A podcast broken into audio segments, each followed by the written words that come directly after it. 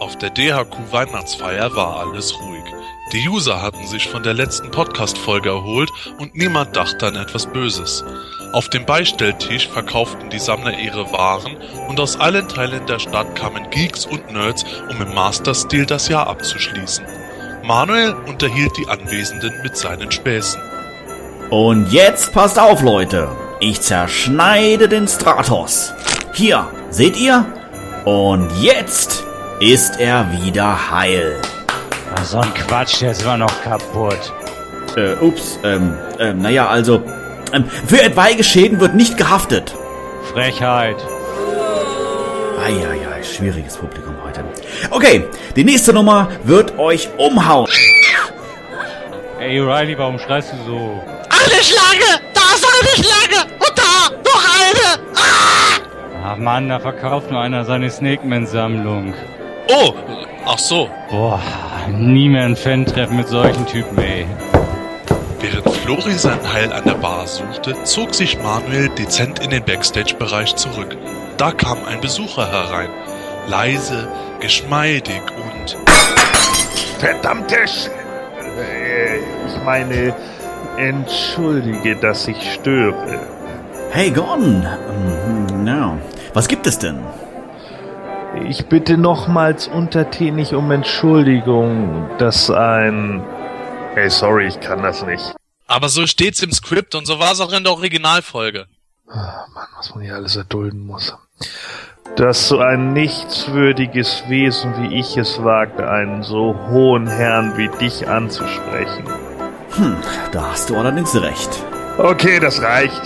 Ich habe hier echt schon jeden Mist mitgemacht, aber für den Part könnt ihr euch einen anderen suchen. Mensch, Manuel, musste das sein. Die Gelegenheit war einfach zu gut, oder? Ich bin sicher, dass der heute keinen einzigen Satz mehr einsprechen wird. Hast du sicher wie das Feuer in der Hölle? ich muss es wissen, ich komme schließlich direkt von dort. Ha, ha, ha, ha. Äh, den Text hatte ich eigentlich Manuel zugewiesen. Warum liest du den jetzt? Äh, das weiß ich doch nicht, ich lese hier nur ab. Oh Mann, oh Mann, oh Mann. Egal, stimmt eh nicht. Manuel kommt nämlich aus Obersulm. Oh, wirklich? Ähm, soll ich den Satz jetzt nochmal neu einsprechen? Nein, halt einfach die Klappe. Also was ist jetzt? Fällt der Vorspann diesmal aus? Hm, sieht ganz danach aus. Aber schau, dass du den Quatsch auch wirklich rausschneidest. Nicht, dass das alles noch in der fertigen Folge landet. Na klar doch, ich bin doch kein Amateur. Das semanische Quartett. Präsentiert von planeteternia.de. Im letzten Thema diesen Jahres reden wir über die Masters Hörspielfolge Nummer 20, die Rache des Riley, äh, ich meine die Rache des Schlangenfürsten. Jawohl, ja, aber auch News haben wir im Gepäck. Und weil Listen am Jahresende immer beliebt sind, nennen wir unsere Favoriten und Flops von 2014. Wer sagt, dass Listen beliebt sind? Du! Nein, Riley, er hat das Skript geschrieben. Ja. Hey, das ist der unbekannte Skriptautor, bitteschön. Wir haben so. uns drauf geeinigt. Entschuldigung. Das alles und mehr erwartet euch jetzt in der 82. Ausgabe des Himanischen Quartetts mit Manuel Miesner, der etwas zu bieten hat. Sebastian Wiley Vogel, der die Zeit verändern kann. Hey, äh, Wecker umprogrammieren gilt nicht. Ah, Mist. Und Gordon the Formless One Volkmar, der bessere Musik als Katzen macht. Viel Spaß. Das semanische Quartett. Präsentiert von planeteternia.de. Ja, Weihnachten steht unmittelbar vor der Tür. Das ist jetzt ja unsere letzte Episode im Jahr 2014. Weihnachten ist immer so angeblich die besinnliche Zeit des Jahres. Wie sieht's bei euch aus? Könnt ihr euch da wirklich so etwas entspannen oder seid ihr doch komplett im Weihnachtsstress mit Geschenke kaufen, Familienfeier, Essen zu bereiten? Keine Ahnung. Florian, wie ist das bei dir? Entspannen kann ich mich erst, wenn so Mitte Dezember bei uns die Arbeit in der Firma aufhört, die Inventur durch ist und dann wirklich Urlaub ist. Also ich habe ja auch einen Logistikjob, also ich bin ja Versandleiter im Großhandel und mit, mit 100 Paketen am Tag, 20 Paletten und so ein Kram, also da ist dann vor Weihnachten noch ein bisschen was los. Und Okay, das, das klingt wirklich nicht nach einer ruhigen Kugel. ja, was kommt dann? da kommt da schon ein bisschen Weihnachtsfeeling auf. Auch wenn man dann 10.000 Mal selbe Musik im Radio hört oder so, aber so ein bisschen vermisst, hat man das dann doch dann das ganze Jahr vermisst. ja, ich glaube, Gordon, du bist, glaube ich, total relaxed, weil du bist ja schön äh, auf einer schönen, ruhigen Insel, oder? Ja, also ich kann mich momentan eigentlich weniger beschweren. Äh, ich habe eigentlich auch schon fast alles, was ich jetzt für Weihnachten haben will. Äh, habe auch diverse Sachen schon früh genug eingekauft, komme deswegen meistens auch nicht in diesen Zugzwang, was Geschenke oder sonst irgendwie was äh, angeht. Aber andererseits denke ich auch immer, naja, wer sich da auch unter Druck sitzen lässt, hat vielleicht auch ein Stück weit selbst Schuld. Aus diesem Grund haben wir in der Familie gesagt, äh, wir wichteln und jeder muss nur ein Geschenk kaufen. Na gut, die Eltern kriegen natürlich was Kleines, aber mit dem fortschreitenden Alter jenseits der 30 äh, ist man eh daraus raus, sondern Weihnachten noch großartig was erwartet. Also brauche ich auch nicht unbedingt, weil man kann sich eh alles selber kaufen und so. Also insofern.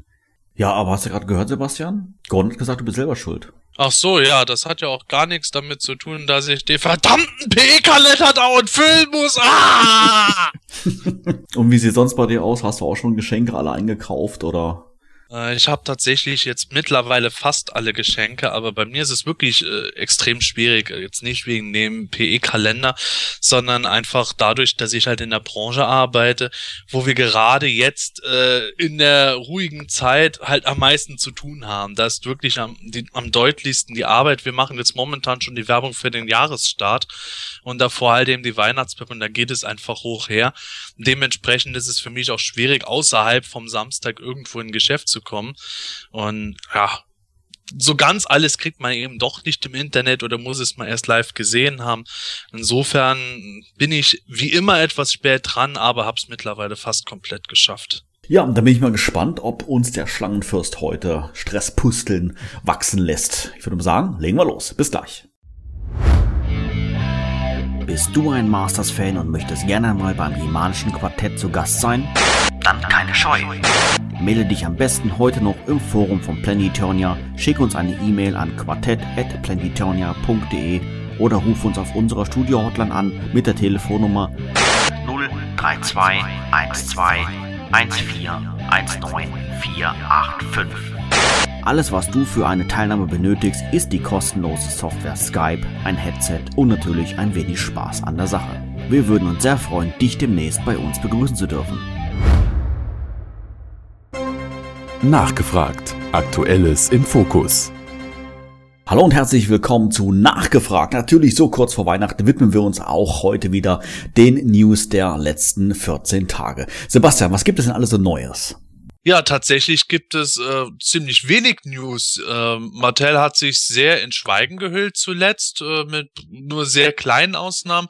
Und insofern war eigentlich eines der Top-Themen der letzten Woche eher, äh, warum Mattel so wenig sagt und äh, ob wir überhaupt noch was sehen werden und wie es überhaupt weitergeht in der Post-Toyguru-Zeit. Äh, was heißt, äh, wie es überhaupt weitergeht. Ähm, heißt das jetzt, dass Mattel da vielleicht eine andere Veröffentlichungspolitik jetzt einschlägt, nachdem jetzt Scott Knightley weg ist? Ähm, oder wie kann man das jetzt verstehen? Naja, es ist jetzt halt so eine Sache, dass momentan auch scheinbar die ganzen US-Toy-Seiten, die immer so diese äh, Probeexemplare zum Reviewen vorab gekriegt haben, momentan ziemlich äh, knapp dran sind. Also ich habe jetzt nur gerade auf F-Rouge ein Review über den Giant Beastman gesehen, an Moto Classics, aber sieht man momentan überhaupt nichts, das irgendwo kommt.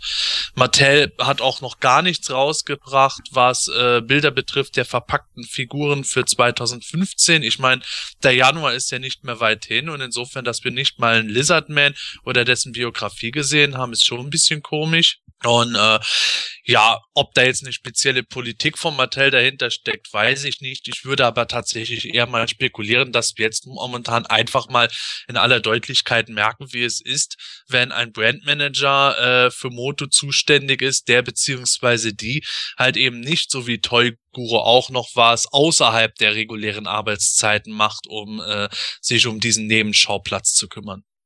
Du hast gerade Reviews erwähnt. Ähm, da war ja ähm, unser amerikanischer Kollege Pixel, der ja immer relativ schnell. Hat der auch keine Probeexemplare mehr zurzeit? Also ich weiß nicht, ob er jetzt was, während wir gerade miteinander sprechen, wieder bekommen hat. Meine letzte Info war, dass er jetzt auch nichts Neues gekriegt hatte an Masters Sachen. Äh, der ist natürlich, nachdem er jetzt auch Vater geworden ist, welche Überraschung, ist er jetzt auch mal ein bisschen äh, stärker eingespannt, ist also manchmal nicht ganz so schnell wie früher, aber trotzdem ist es schon sehr auffällig, dass er äh, eigentlich mit den Sachen jetzt nicht wirklich in der Zeit ist, wo man normalerweise jetzt eben beispielsweise denken würde, okay, jetzt kommt der Lizardman, müssen wir gucken. Vielleicht zum Zeitpunkt der Veröffentlichung ist es sogar schon wieder erledigt und er hat jetzt gerade die Januar-Artikel bekommen. Müssen wir mal abwarten, aber es ist schon ein bisschen auffällig, dass Mattel relativ ruhig ist. Florian, denkst du auch, ähm, dass das mit ja mit dem Wechsel des Brandmanagers äh, zusammenhängt, dass jetzt, wie Sebastian es angedeutet hat, sag ich mal, der Nachfolger es doch eher etwas ruhiger angehen lässt und nicht so im Licht der Öffentlichkeit steht oder stehen will? Soll es nicht, wie ich gehört habe, irgendwie eine Nachfolgerin sogar sein? Ja, sogar unabhängig vom Geschlecht. Ähm, denkst du, dass Ja, das damit ja. zusammenhängen kann? Mit Sicherheit kann gut sein. Ist denn natürlich Spekulation, weiß, weiß ich auch nicht. Aber vielleicht wollen sie jetzt einfach mal wieder Ruhe reinkriegen und machen deshalb erstmal erstmal gar nichts. Ich sag mal so, überall wo sich was ändert, vielleicht muss sich ja auch jemand Neues einarbeiten. Wer weiß, was derjenige vorher gemacht hat.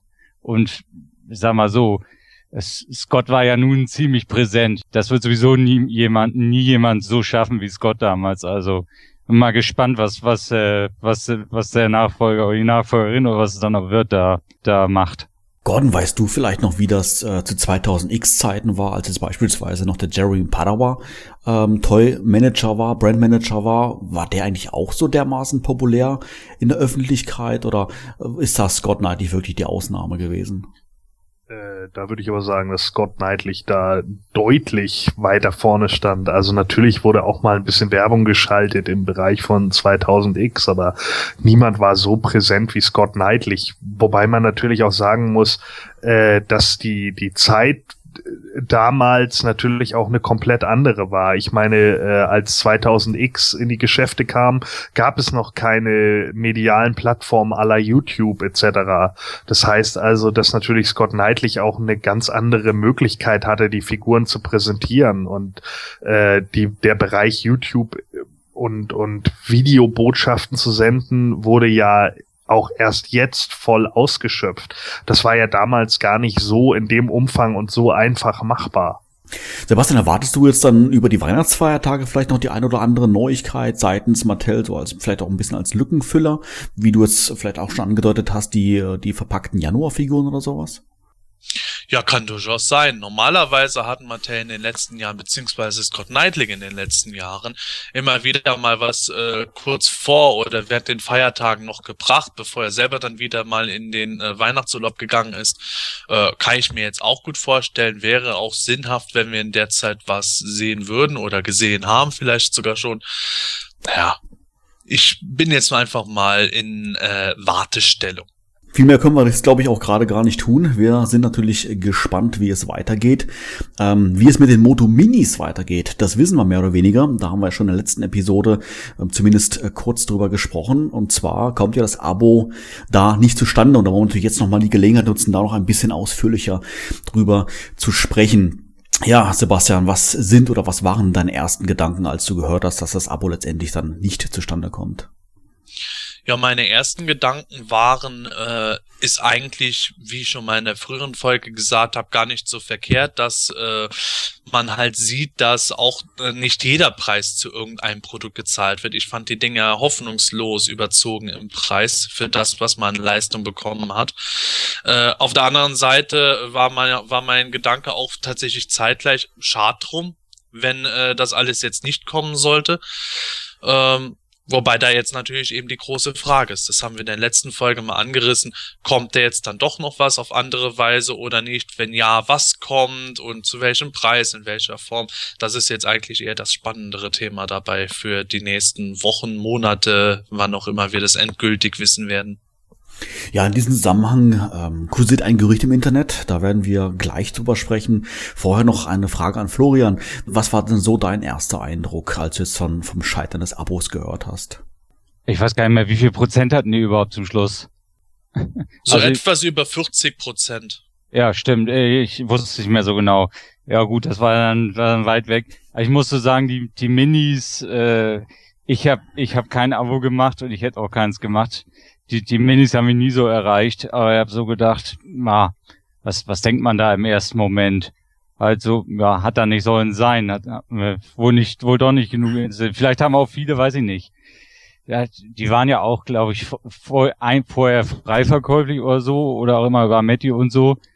Vielleicht haben die Leute ja viel einzeln gekauft und halt ein Abo und dann, wenn wir bedenken, dann auf einen Schlag, Schlag das Geld, ist das schon eine, schon eine Ansage. Keine Ahnung, war, aber das waren so die ersten Gedanken. Ja, vielleicht ist es ja auch so, Florian, ähm, dass man als Masters-Fan ja vielleicht denkt, die Abos kommen sowieso zustande. Man hört zwar jedes Jahr aufs Neue, dass es immer knapp wird oder knapp ist bei den Moto Classics, aber insgeheim, auch, ja. ja, insgeheim tut man es ja irgendwie dann doch ein bisschen als Panikmacher ab etc. und weiß, letztendlich kommt das Abo zustande. Ich könnte mir jetzt vorstellen, dass es dass dieser, ähm, die Moto Minis, dass es doch so ein bisschen ähm, ja, vielleicht auch ein bisschen wachgerüttelt hat äh, und auch vielleicht aufzeigt, dass nicht alles, wo Masters draufsteht, letztendlich auch zustande kommt und vielleicht sogar letztendlich auch von jedem Fan gekauft wird, was man uns Masters-Fans ja doch immer wieder mal belächelnd nachsagt. Oder was denkst du? Äh, ist vielleicht ein ganz guter Einwand, den du erbringst, ja. Ja, in dem Zusammenhang, ähm, das Abo kam nicht, beziehungsweise das Abo kommt nicht zustande. Ich hatte es gerade schon angedeutet. Kursiert ein Gerücht. Sebastian, was geht es denn da? Ja, das Gerücht ist äh, mir tatsächlich mittlerweile von äh, mehreren Ecken entgegengestoßen. Ich weiß nicht, ob es alles aus der gleichen Ecke kommt oder äh, aus der gleichen Quelle irgendwie nur kopiert wird. Aber es geht letzten Endes darum, dass heißt, angeblich hätte Mattel äh, nie vorgehabt, die Minimotus 2015 fortzusetzen, sondern nur das Abo als reine Werbetaktik sozusagen äh, angeboten, um mal uns Fans zu zeigen, dass Moto Fotoartikel tatsächlich eingestellt bzw. abgeblasen werden könnten, damit wir eben dann äh, sagen, boah, ey, die Minis sind ja doch nicht zustande gekommen. Ja, dann müssen wir die nächsten Moto Classics Abos aber unbedingt hypen und abschließen. Ja. Ja, genau. Soweit das Gerücht, das angeblich Mattels geniale PR-Taktik beschreibt. Wer hat denn so einen Schwachsinn erzählt, bitte? Ja, die Frage habe ich auch gestellt. Ich habe irgendwie keine Antwort bekommen, woher es letzten Endes kommt. Äh, das ist von Mattel selber, das hat man so in E-Mails und so äh, alles lesen können. So, jetzt mal Klartext für die Leute, die, die das wirklich behaupten und ich hoffe, dass ihr diesen Podcast hört, ja.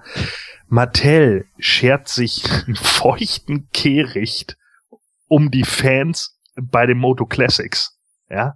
Die würden nie, nie irgendwie sowas aufziehen, nur um diesen kleinen Nutzerstamm, den es da gibt, in irgendeiner Weise in eine Irre zu führen, weil sie irgendwie glauben, oh mein Gott, ja, wenn die sich in einem Internetforum aufregen, dann ist das ja total schlimm.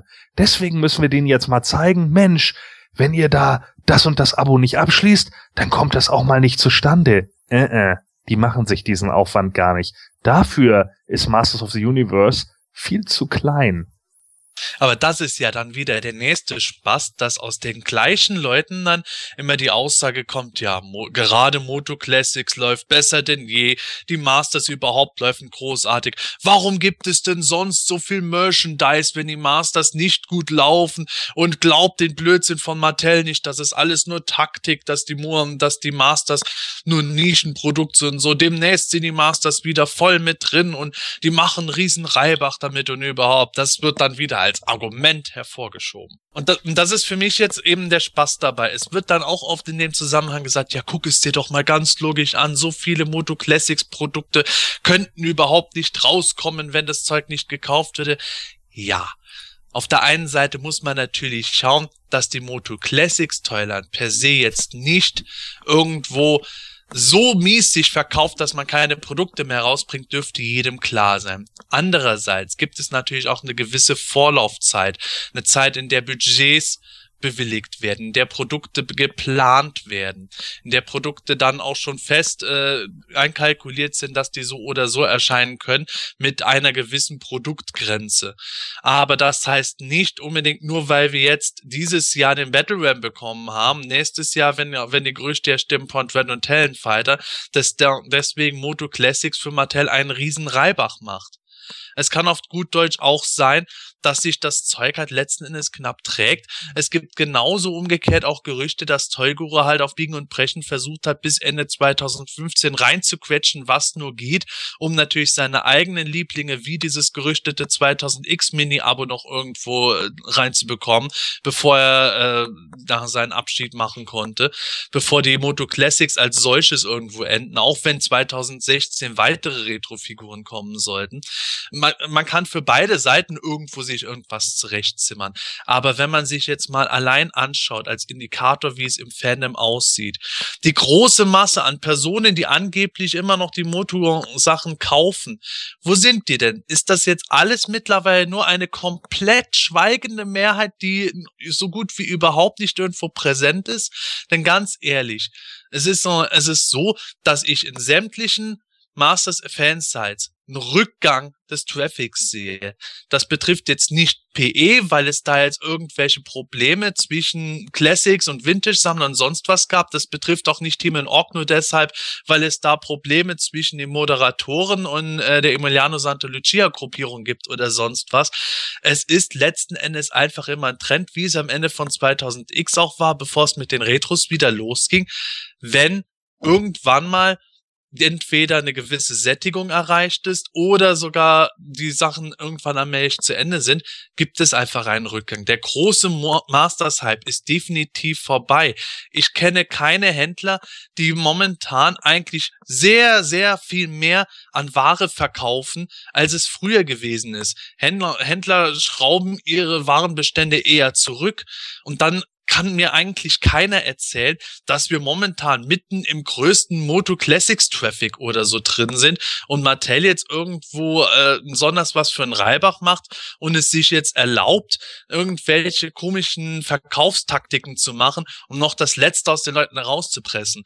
So leid es mir tut, solange ich da nicht eindeutige Nachweise sehe, die unbestritten und ungefälscht eindeutig belegen, dass irgendwo im Marketing und im Brandmanagement genau so eine Taktik von Mattel gefördert und bewilligt wurde, ist das für mich alles blanke Verschwörungstheorie von Leuten, die sowieso alles Mögliche glauben, solange nur irgendwo ihre Sicht der Evil Corporation zutreffend bleibt. Äh, mal davon ab, dass man ja Mattels Financial Results immer zu jedem Quartalsende auf mattel.com sehen kann. Ja, da kann man dann sehen, so, was weiß ich, jetzt im dritten Quartal, also am 16. Oktober wurde der veröffentlicht bei Mattel. Da ist Barbie dann 21% runtergegangen, Hot Wheels ist 5% raufgegangen, Fisher Price ging 16% runter und American Girl ging 7% runter. Und Masters of the Universe? Oh krass, die stehen da nicht mal.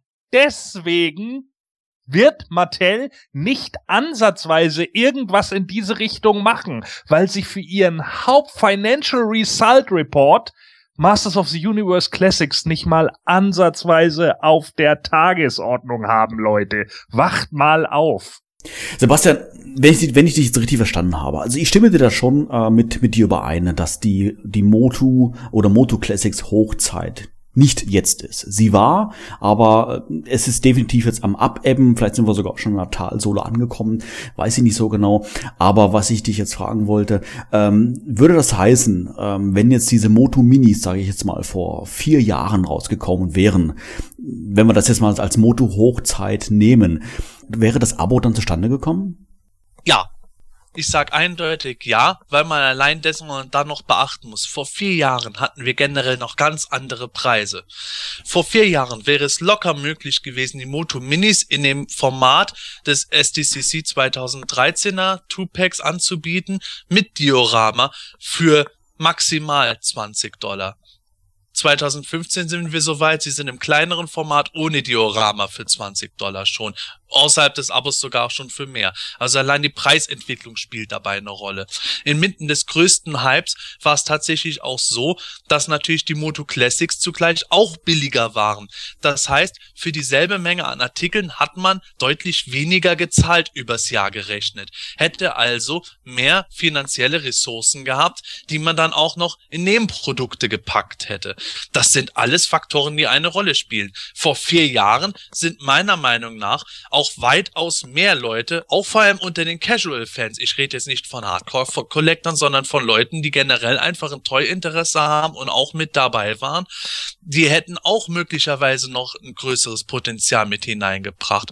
So sehe ich die Tendenz, auch wenn sich Moto Classics nicht schlecht verkauft, um Himmels Willen, ich will nicht falsch verstanden werden. Wir sind hier nicht irgendwo äh, nach dem Motto bei der Toyland dabei, oh, wenn jetzt ein Exemplar weniger verkauft wird, dann, dann stehen wir tief in den roten Zahlen, die Toyland wird eingestellt. Nein, so ist es nicht. Die Toyland ist immer noch relativ solide für das, was sie ist. Man darf es nur nicht verwechseln mit einer wirklich großen, profitablen Toyland, die im nächsten Laden aussteht.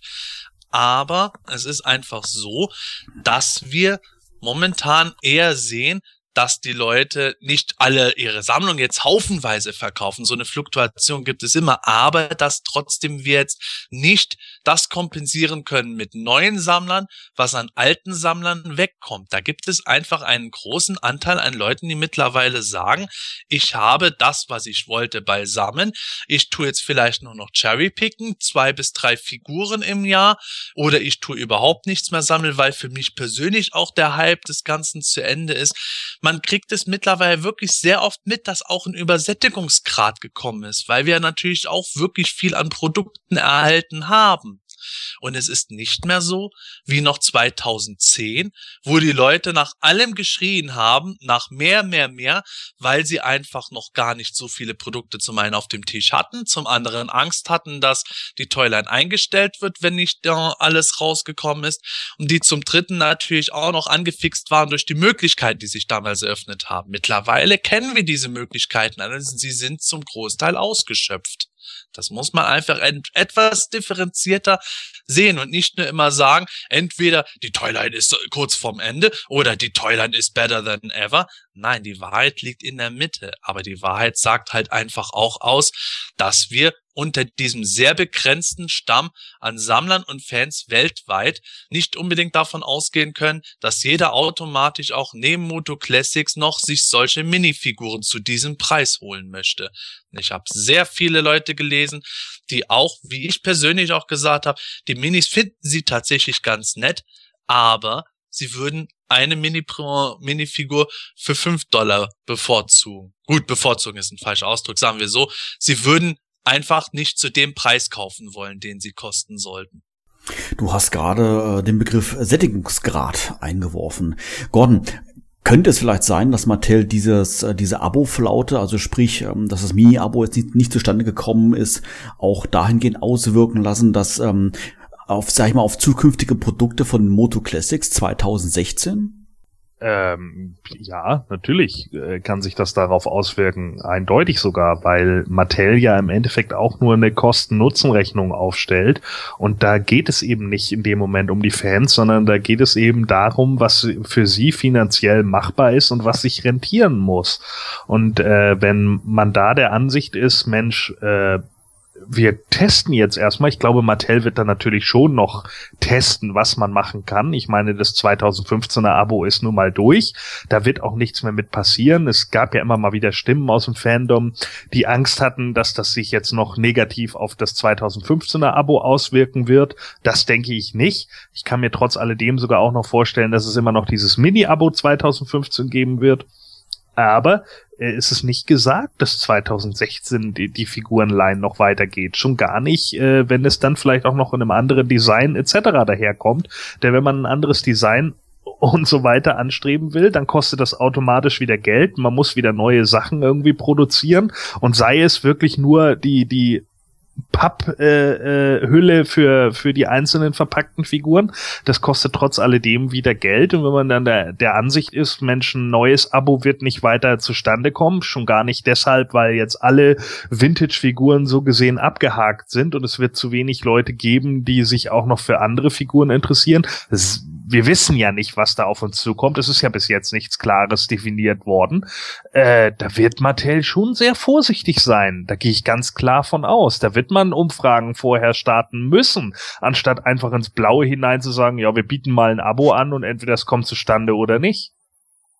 Wobei wir da auch äh, darauf achten müssen, wie ich schon vorhin gesagt habe, Mattel bewilligt Budgets jetzt nicht äh, zwei Monate bevor etwas erscheinen soll das Line-up, wie es geplant ist für 2016, ist schon im Grunde so gut wie in trockenen Tüchern. Die Pläne stehen soweit, das Grundbudget dafür ist bewilligt. Es kommt jetzt letzten Endes darauf an, dass man natürlich dann schaut, wenn, wenn das jetzt alles in der Produktionsphase losgeht, brechen jetzt die Verkäufe bis 2016 so ein, dass man am Ende sagt, nur noch die Figuren, die man bis dahin wirklich produziert hätte, sagen wir mal, das erste Quartal würde erscheinen oder geht es weiter und so fort.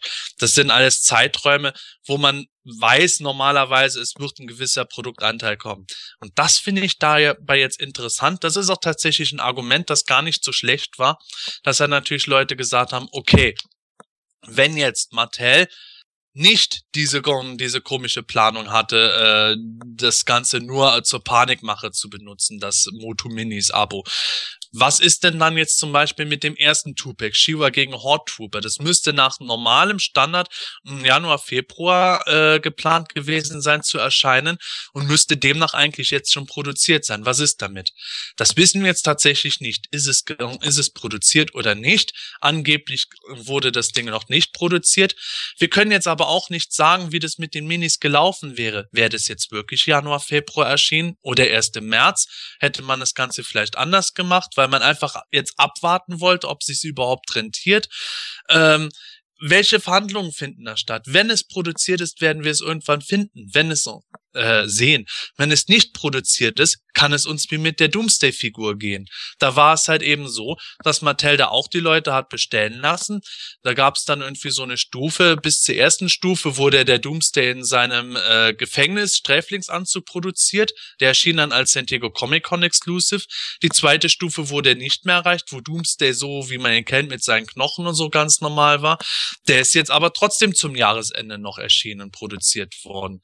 ist natürlich natürlich auch ein bisschen äh, das gießt Öl, in, Öl ins Feuer, wo man sagt, ja, was verarschen die uns, wenn die es doch so und trotzdem dann produzieren lassen. Auf der anderen Seite ist das aber auch wieder was, wo man sagen kann, dieser Doomsday, dass der sich verkaufen würde, war von Anfang an ziemlich klar. Die DC-Sammler haben auch nach dieser Figur seit Jahren geschrien. Dass es dann letzten Endes mit dem Abo nicht zustande gekommen ist, kann man jetzt damit bewerten, dass Mattel da eine Taktik gemacht hat, um diesen anderen Doomsday noch zu verkaufen. Aber unterm Strich ist das ganze Zeug erschienen. Das heißt, für uns jetzt äh, letzten Endes, dass es durchaus sein kann, dass wir diese Mini-Masters irgendwann nochmal in anderer Form sehen werden. Als Geschenkeset, als Einzelfiguren mit irgendeinem Sonderposten. Der einzige Faktor, der dabei eine Rolle spielt, ist, ob Mattel findet, dass, dass sich die Dinger irgendwie doch noch verkaufen lassen. Wenn Mattel da zum positiven Ergebnis kommt, brauchen wir das Abo letzten Endes jetzt nicht, sondern würden, werden irgendein besonderes Item irgendwann sehen.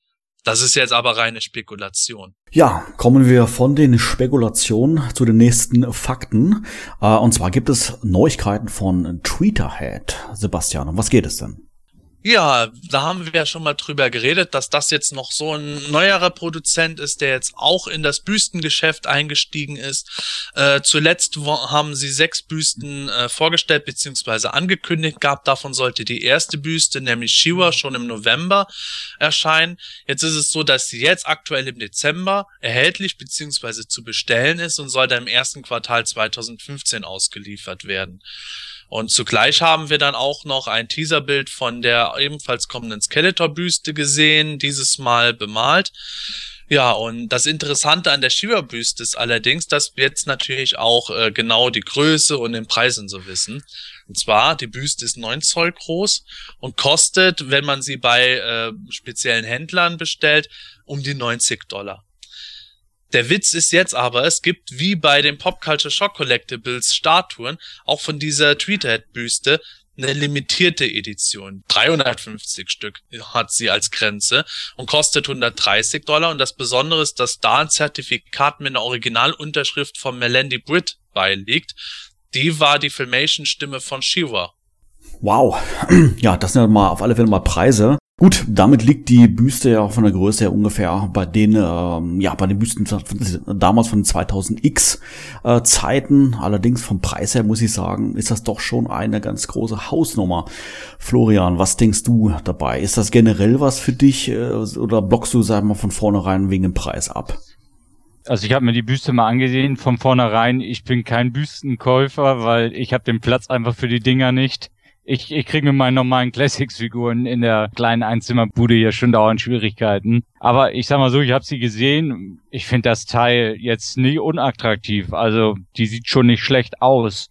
Aber wenn du mich jetzt direkt ansprichst, für mich ist sie nichts vom Preis her. Sag ich, ja, aber gut, was sind das? 80, 89 Dollar? Was sind das in Euro? Keine Ahnung. Auf jeden Fall finden wird sich immer jemand, der sich, der das bezahlt. Also ich habe sie gesehen und ich finde mal, die sah, die sah schon nicht schlecht aus.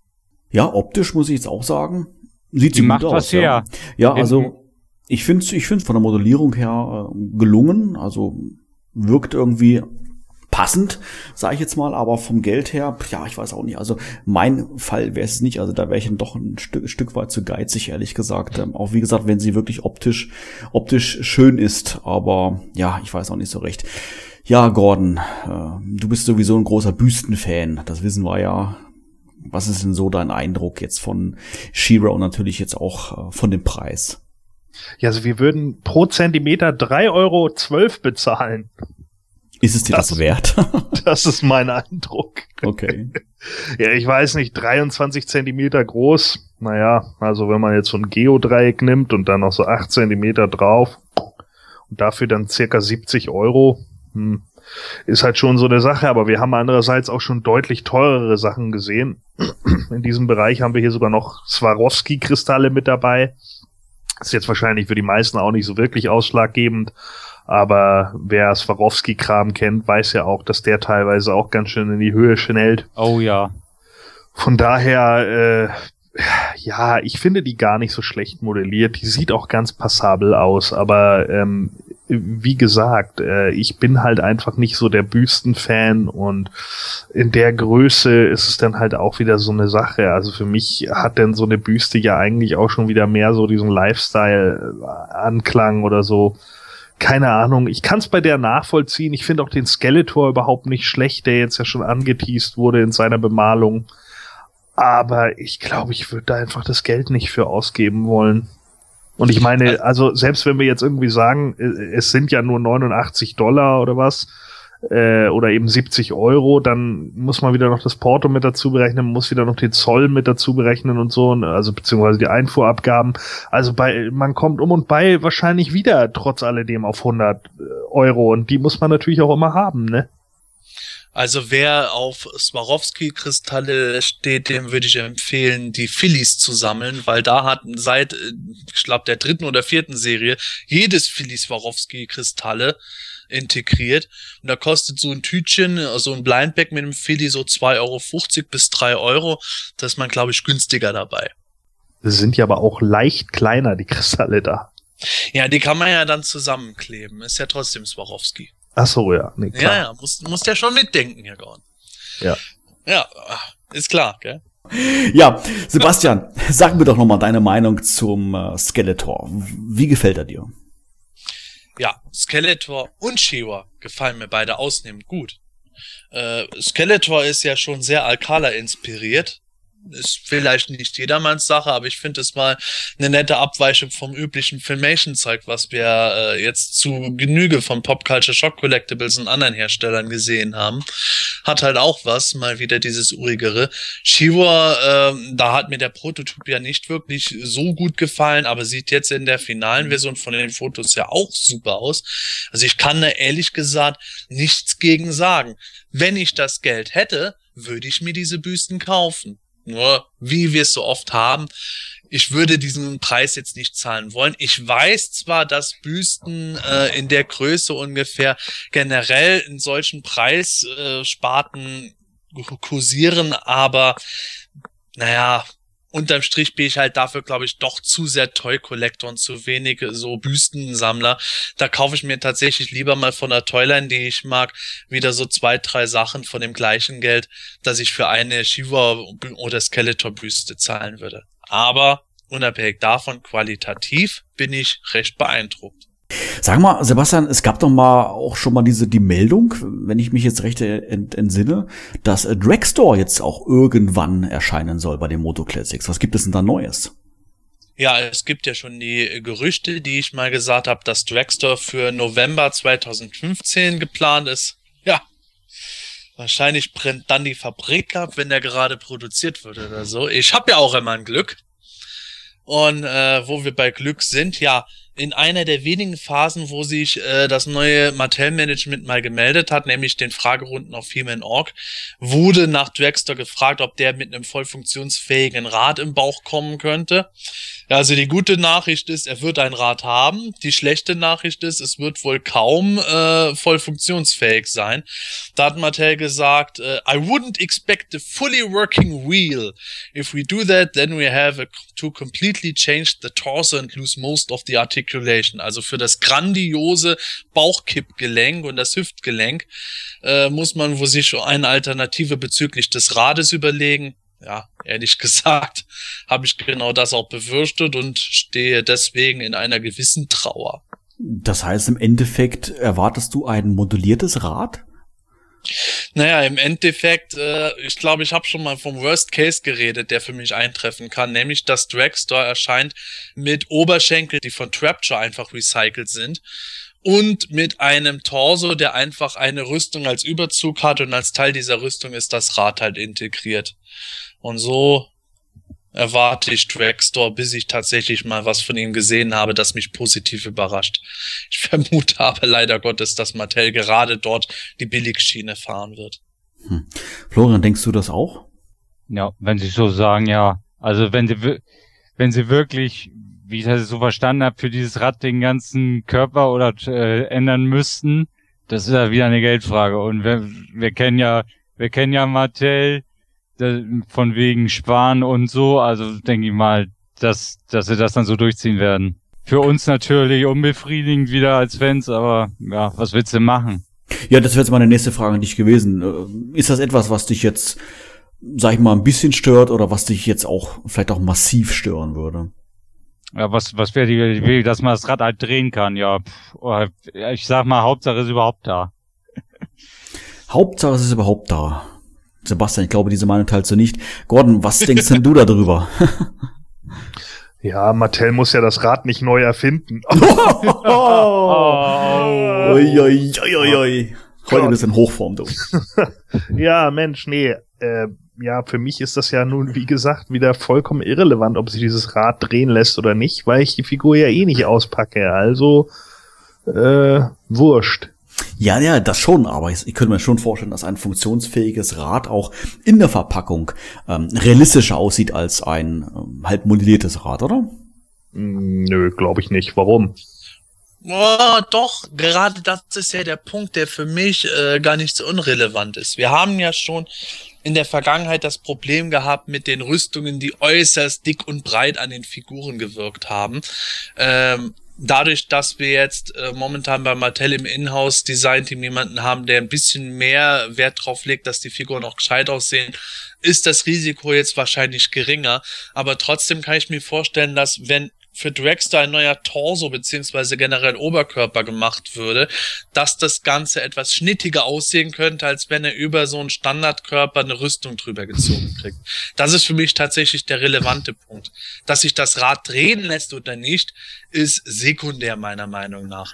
Aber die generelle Optik der Figur, ob sie dann darunter leidet, je nachdem wie es umgesetzt wird, das ist für mich ausschlaggebend. Gordon, ja, kannst, ja. kannst du nicht mal beim, beim Scott anrufen? Ach so, da macht er nichts mehr. Ich meine, gut, klar, ich kann das natürlich schon verstehen. Aber die Optik des Rades hat ja nicht zwangsläufig was damit zu tun, ob es beweglich ist oder nicht. Nee, nicht zwangsläufig. Ich rede ja auch nur von dem, was wir befürchten könnten. In der Vergangenheit wäre ich mir ziemlich sicher gewesen, dass wir einen Dragster mit einem sehr fetten Oberkörper bekommen hätten, der dann schon wieder zu stämmig und breit gewirkt hätte. Jetzt mache ich mir etwas weniger Sorgen darum. Nur um natürlich sicher zu sein, hätte ich am liebsten einen generell neuen Torso gehabt, wie ich es auch bei manch anderen Figuren wie Mosquito begrüßt hätte. Ja, eine weitere Meldung, ähm, die es kürzlich auf Planetonia zu lesen gab, äh, betrifft ein neues Fanmagazin. Sebastian, was kannst du uns darüber denn sagen? Ja, das äh, ist tatsächlich ein Magazin, was von zwei deutschen Fans gemacht wird, nämlich der Miri von Hodak.de und dem Polygonus, der auch bei der Grayscale-Con in der Organisation immer wieder mit tätig und hilfreich war. Beides auch auf PE aktive User und die haben das Welt der Meister Magazin gemacht, das es aktuell zu bestellen gibt für, ich glaube, es sind knapp vier Euro. Nein, es sind sogar knapp drei Euro nur. Ja, ein Magazin, wo diverse Sachen drin sind, so Interviews, äh, Artikel über Cosplay, über Leute, die beim Fan-Contest damals äh, einen dieser One-Ups gemacht haben, konkret nämlich der Erschaffer von Raja.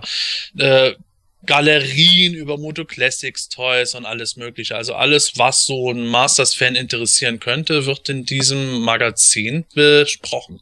Das Magazin erscheint dann äh, monatlich, vierteljährlich? Ist da irgendwas bekannt? Ich sag mal so, wenn du sowas als, wenn du sowas als, als Hobbyprojekt machst, denke ich mal, die haben wahrscheinlich, müsse erstmal sehen, wie das überhaupt läuft. Es wird ja nicht ganz billig sein. Du musst das alles drucken lassen, musst das zusammenstellen lassen, machen und alles. Aber das, das geht ja auch bestimmt ins Geld. Also wahrscheinlich müssen die erstmal selber sehen, wie viel bestellen jetzt dieses erste Magazin, was sie da, was sie da jetzt anbieten und dann können sie das vielleicht erst nach, nach zwei, drei Ausgaben sagen. Das heißt, äh, gibt es dieses Heft dann auch regulär dann zu kaufen am Bahnhofskiosk oder ist das dann so Moto Classics mäßig so rein online zu beziehen?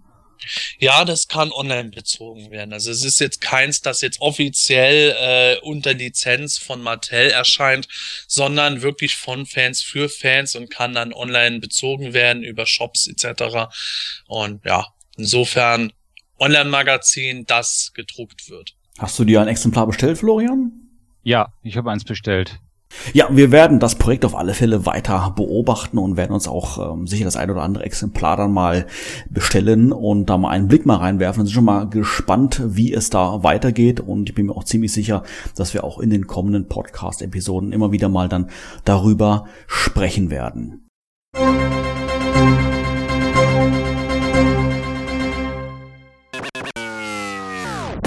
Talkback. Nerdkram unter der Lupe.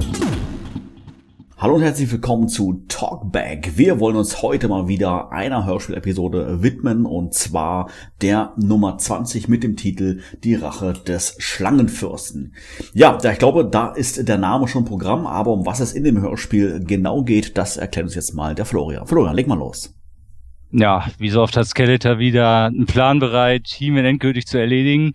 Und da kommt eben Cobra Khan, der Schlangenfürst, ganz recht, der immer noch sauer ist, wie, wie Man at Arms ihm letztes Mal die Tour vermasselt hat und sich halt rächen will, lässt also den Waffenmeister entführen durch, durch Mentana. Natürlich bekommt He-Man davon schnell Wind von der Sache und macht zusammen mit, mit seinem treuen Kater Battlecat und Orko auf, den Freund zurückzuholen. In den Mystic Mountains entdecken sie dann äh, den Flip-Track, womit Man at Arms äh, dann äh, sich auf den Weg gemacht hat. Dann folgen sie der Spur durch den Wald bis zur Burg von Cobra Khan. Dort werden sie mit allen Kämpfern des Bösen angegriffen und in die Burg getrieben. Und Boheman und Battlecat dann auf eine Schlangengrube stoßen. Und auch Tila ist von äh, Skeletor und Cobra Khan gefangen worden. Ja, und obwohl Heeman dann im Gegenzug für Tila äh, Skeletor das Zauberschwert aushändigt, wirft er trotzdem alle in die Grube, während sich die Monsterkämpfer dann nach Castle Grayskull aufmachen. Jedenfalls versuchen sie sich dann zu retten, schaffen das auch zum Schluss. Aber Skeletor währenddessen hat sich natürlich äh, nach Castle Grayskull aufgemacht mit dem Schwert und will natürlich die Burg öffnen. Was er natürlich nicht schafft, weil der Idiot den falschen Zauberspruch benutzt. Deshalb schickt Koga Khan schlussendlich eine seiner großen Boas über die Burg Zinn, um das Tor von innen zu öffnen. Kurz darauf treffen dann auch wieder Heeman und, und seine Freunde ein und von Orko alarmiert die, auch die übrigen Helden. Heeman nimmt Skeletor das Zauberschwert ab und wie so oft fliehen dann Hals über Kopf alle Bösewichte und die Welt ist wieder in Ordnung, Friede, Freude, Eierkuchen und, und Schluss aus Ende. Ja, das mal so, soweit mal die Zusammenfassung des Plots von der Hörspiel-Episode Nummer 20. Ähm, ja, was waren denn so eure ersten Gedanken, wo ihr jetzt mal das Hörspiel mal, vielleicht jetzt auch im Rahmen der Vorbereitung für diese Sendung mal wieder angehört habt? Ähm, was ist euch da beispielsweise so gleich zu Anfang aufgefallen? Ja, ich würde sagen, Sebastian, leg doch mal los. Ja, ähm, beim Hören ist mir mal wieder aufgefallen, wie äh, teilweise unfreiwillig komisch die Dialoge sind. Vor allem die Stimme von Cobra Khan ist irgendwie so, so gar nicht äh, beeindruckend. Das kommt da mal wieder hervor. Das mal erstmal an negativer Stelle. Am positiver finde ich aber auch wieder schön, dass auf die vorhergehende Folge nochmal Bezug genommen wird, dass auch äh, Montana auf eine recht ungewöhnliche Weise eingeführt wird und eigentlich der Grundplot äh, gar nicht übel ist, dass Skeletor tatsächlich He-Man mal wieder zwar, aber eben diesmal auf eine etwas andere Weise versucht, durch äh, die Gefangennahme seiner Freundin in eine Falle zu locken, was ihm dann sogar noch gelingt. Mit Erpressung kriegt er tatsächlich sogar mal das Zauberschwert. Ich glaube, das hatten wir bisher noch nie, dass er das Schwert gezielt einsetzen wollte, um nach Castle Grayskull zu kommen. Das hat mir da schon mal gut gefallen. Mein erster Gedanke war, ähm, ähm, ich habe mich doch ein Stück weit an Der Herr der Wespen erinnert. Ähm, ich fand, das war so eine ähnliche Opener irgendwie, dass ähm, die Leute alle versammelt waren in Eternus und plötzlich werden sie angegriffen, nicht von Wespen, diesmal von von Schlangen und alle kreischen rum und sowas alles und ähm, ja irgendwie habe ich da so eine so ein kleines Déjà-vu irgendwie einfach gehabt auch dass dann die die Helden dann losgezogen sind um Cobra Khan zu finden an ich weiß gar nicht wie war der Name diese die Schlangenfelsen oder Schlangendingen. Schlangengrube. Schlangengrube, irgendwie sowas in der Form. Da habe ich mich gleich wieder an diesen, an diesen Wespenfelsen erinnert. 200 äh, Meter ragt er aus der Höhe, bla bla bla. Irgendwie, aber ja, okay. Der Plot Gut, der Plot ist, sag mal, glaube glaub ich, ist auch nicht, ist nicht wirklich neu, das mit dem Zauberschwert. Gebe ich dir recht. Das, glaube ich, hatten wir so noch nicht gehabt, aber ähm, so die Tatsache, wir entführen He-Mans Freunde. Ja, ja, das kommt ja öfter mal vor. Ist, glaube ich, das kam schon das eine oder andere mal vor. Gordon, was waren deine ersten Gedanken? Also wie ich schon sagte äh, vorhin, bevor wir aufgenommen haben, äh, mein allererster Gedanke bei Mantenna war, wow, Mensch, der ist 200 Jahre alt. Super. Ja, äh, ansonsten, ähm, ja, keine Ahnung. Ich habe halt teilweise wieder so ein bisschen das Gefühl, dass alle ein bisschen unbeholfen sind, was diverse Sachen angeht. So Man at Arms ist in meinen Augen ja auch ein äh, ich fand es eigentlich am Anfang ganz cool gemacht, so dass er dann so, äh, nachdem, nachdem der Montana ihm irgendwie mehr oder minder in den Arsch kriegt, so ist er dann irgendwie dabei und sagt dann so, ja, ja, komm, ne, du lass mal stecken, was soll der Quatsch? Aber irgendwie, wenn, kaum, dass man dann die ganze Zeit irgendwie auf ihn einredet, sagt er dann, ja, okay, dann fahr ich mal eben kurz mit dir hin, so. Anstatt mal irgendwie vielleicht bisschen misstrauisch zu sein oder so. Nee, alles gut. Äh, super merkwürdig fand ich die Szene mit Hänschen Klein, weil ich erinnere mich ja noch so an die Sachen, wo du mal gesagt hast, Manuel, du findest diese Querverweise auf auf die Erde immer echt ätzend. Da habe ich mir dann auch wieder gedacht, boah, wie ist der Song wohl nach Eternia gekommen? äh, ja, und Tila ist wieder ganz schön bitchig, ne? Also, immer so, wenn es um Adam geht, ja, ich wusste, dass du nicht weißt, wo He-Man ist. Du Idiot. also ich weiß nicht, keine Ahnung. Es, äh, das waren so die Sachen, die ich ein bisschen äh, kurios fand, die die auch am Anfang äh, mir so ein bisschen rein äh, ja reingegangen sind, wo ich dachte, naja, okay. Ähm, später passt das eigentlich sogar einigermaßen von der Story her. Ich fand das so unfreiwillig komisch, wie Montana dann beim Schleim irgendwie gesagt hat, ja, ich bin nur ein unbedeutender Mann und das als Monster. Ja, ich fand die ganze Szene, muss ich auch sagen, sehr, sehr strange. Das habe ich mir auch so vorgestellt. Also ich meine, Montana ist ja nicht gerade der hübscheste, ja. Wissen wir ja alle, wie er ausschaut. Und dann kommt da einer an mit Stielaugen, Segelohren etc. Vier Füße und äh, ja, kriecht mit äh, Man at Arms ja quasi in den Hintern rein und der schöpft wirklich keinerlei Verdacht. Wobei ich mir natürlich die Frage gestellt habe, A, wo ist Man at Arms seine Werkstatt? Und wenn sie in Eternus ist, wie kam Montana in Eternus rein? Der Zauberer. Orko? Ja, oder irgendein anderer. Eldor. Okay.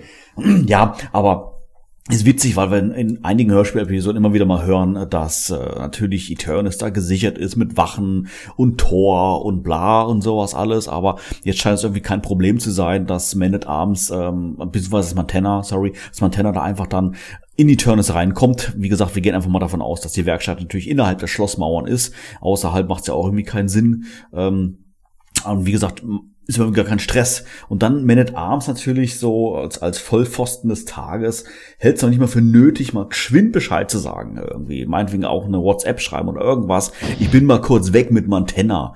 Ja, äh, irgendwie was auschecken oder sowas alles. Nee, keiner weiß Bescheid. Er, er geht los und wundert sich dann natürlich noch letztendlich, ähm, dass Montana so ultra böse ist. Uah. Naja, also zum einen, äh, was Montanas Eindringen in den Palast betrifft, fand ich das insofern schon ganz sinnig, weil Montana ja der Speer der wilden Horde ist, der Spion. Und als solcher kann ich mir auch durchaus vorstellen, dass der eher Möglichkeiten findet, in den Palast reinzukommen. Abgesehen davon, dass es wohl ein bisschen ungewöhnlich ist, ein vierbeiniges, komisches Fledermaus-ähnliches Viech da rumrennen zu sehen. Aber so ist es für mich dann ganz sinnvoll. Und dass Man at Arms dann, ohne sich irgendwie irgendwo abzumelden, einfach dann dann geht. Ja gut, äh, stell mir vor, so ein Palastwächter steht da da, halt mir der Dams, wohin willst du? Sag mal, geht's dir noch gut? Ich bin dein Chef, ich bin der gottverdammte Man at Arms. Guck, dass du dich verpisst und morgen hast du Latrinendienst, du Null. Und dann kommt Clemchamp von hinten. Boff. Ja, genau, wahrscheinlich, weil damit äh, Man at Arms der Terrorherrschaft über die Palastwachen endlich ein Ende hat. Ja. Nee, also für, klar, äh, wenn man wenn man das jetzt weiterspinnt, dass Man at Arms sich nirgends abmeldet, okay, aber äh, mich hat das tatsächlich nie so sonderlich gestört. Im Gegenteil, ich fand das eigentlich äh, einen wirklich coolen Plot-Twist, dass Montana da reinkommt, auch noch so total kriecherisch ähm, äh, sich da bei Man at Arms einschleimt, wo du dir irgendwie denkst, ja, dem wird jetzt schön das Ego gestreichelt und erzählt ihm dann von der Maschine und äh, dass da Man at Arms Neugierde sofort geweckt wird und er darüber vielleicht auch eine gewisse Vorsicht vermissen lässt. Das war für mich schon nachvollziehbar. Was, was mich dann tatsächlich eher gestört hat, war dieses Ding, dass Montana was von einer Art Zeitmaschine sagt und Man at Arms sagt, wie, das ist unmöglich. Ich habe in Folge 1 ja nur die Zeitschleuder gebaut und damit bewiesen, dass es sehr wohl möglich ist. Genau der gleiche Gedanke kam mir auch. Das habe ich auch gedacht. Man at Arms, ey, denk doch mal nach. Es ist gerade mal 19 Folgen her, ey. Ja.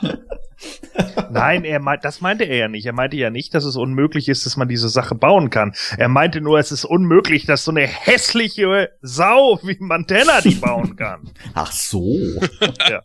Äh? Man at Arms kommt doch sowieso in der Szene cool rüber. So, oh, entschuldige, dass ich dich schon störe, Man at Arms. Hey, Montana!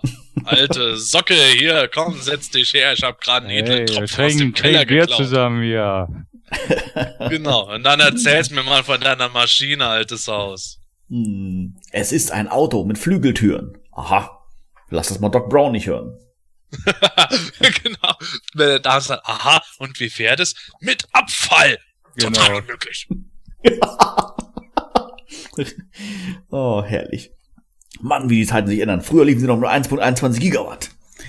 Ja. früher, früher liefen sie nur mit einem Zugstarter.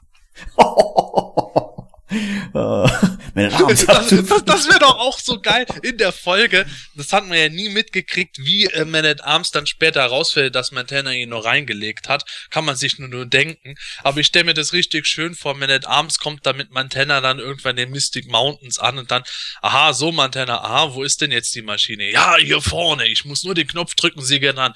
Wie kein Zugstarter? Das ist unmöglich. Hexerei! oh, herrlich. Nee, der Gedanke finde ich gut, Sebastian, äh, dass er als Speer da irgendwie reinkommt. Aber ja, ist schwierig, weil er, wie gesagt, ja auch ähm, ja auffällig ist, sagen wir es mal so. Scheiß hässlich ist, ja. Also, ist Aber ja nicht gerade. Weißt du, vielleicht, vielleicht sind ja auch jetzt die Wachen entsprechend konditioniert. Ich meine, in Folge 9 hatten wir den armen Bettler, der da reingelassen wurde. Hat fast alles äh, kaputt gemacht, die ganzen Monster fast reingelassen, den ganzen Palast in Schlaf versetzt. Die Wachen sind jetzt einfach drauf geeicht, jeden armen Bauern und Bettler in den prügeln und schießen sie von den Palastmauern weg. Und wenn da halt so ein Typ wie Montana kommt, hm, keine Lumpen, sieht nicht harmlos aus, den lassen wir rein. ja, genau. Ah, herrlich. Ja, äh, einige Szenen davor, ähm, quasi so als Intro, gab's ja die Szene mit, mit Prince Adam und Orko, wie sie im Palastgarten sind in Rosenstein. Ach nee, das war eine andere Episode. Diesmal waren sie im, im Hier, kann, Musikzimmer. hier klimpert er jetzt. ja, genau. Ist ein Musikzimmer und versucht zu musizieren. Das, Das Lied, Lied, von. Eternia. Das Lied der Helden, glaube ich, war es vom Titel. Ach ja, genau, oder so, genau. ja.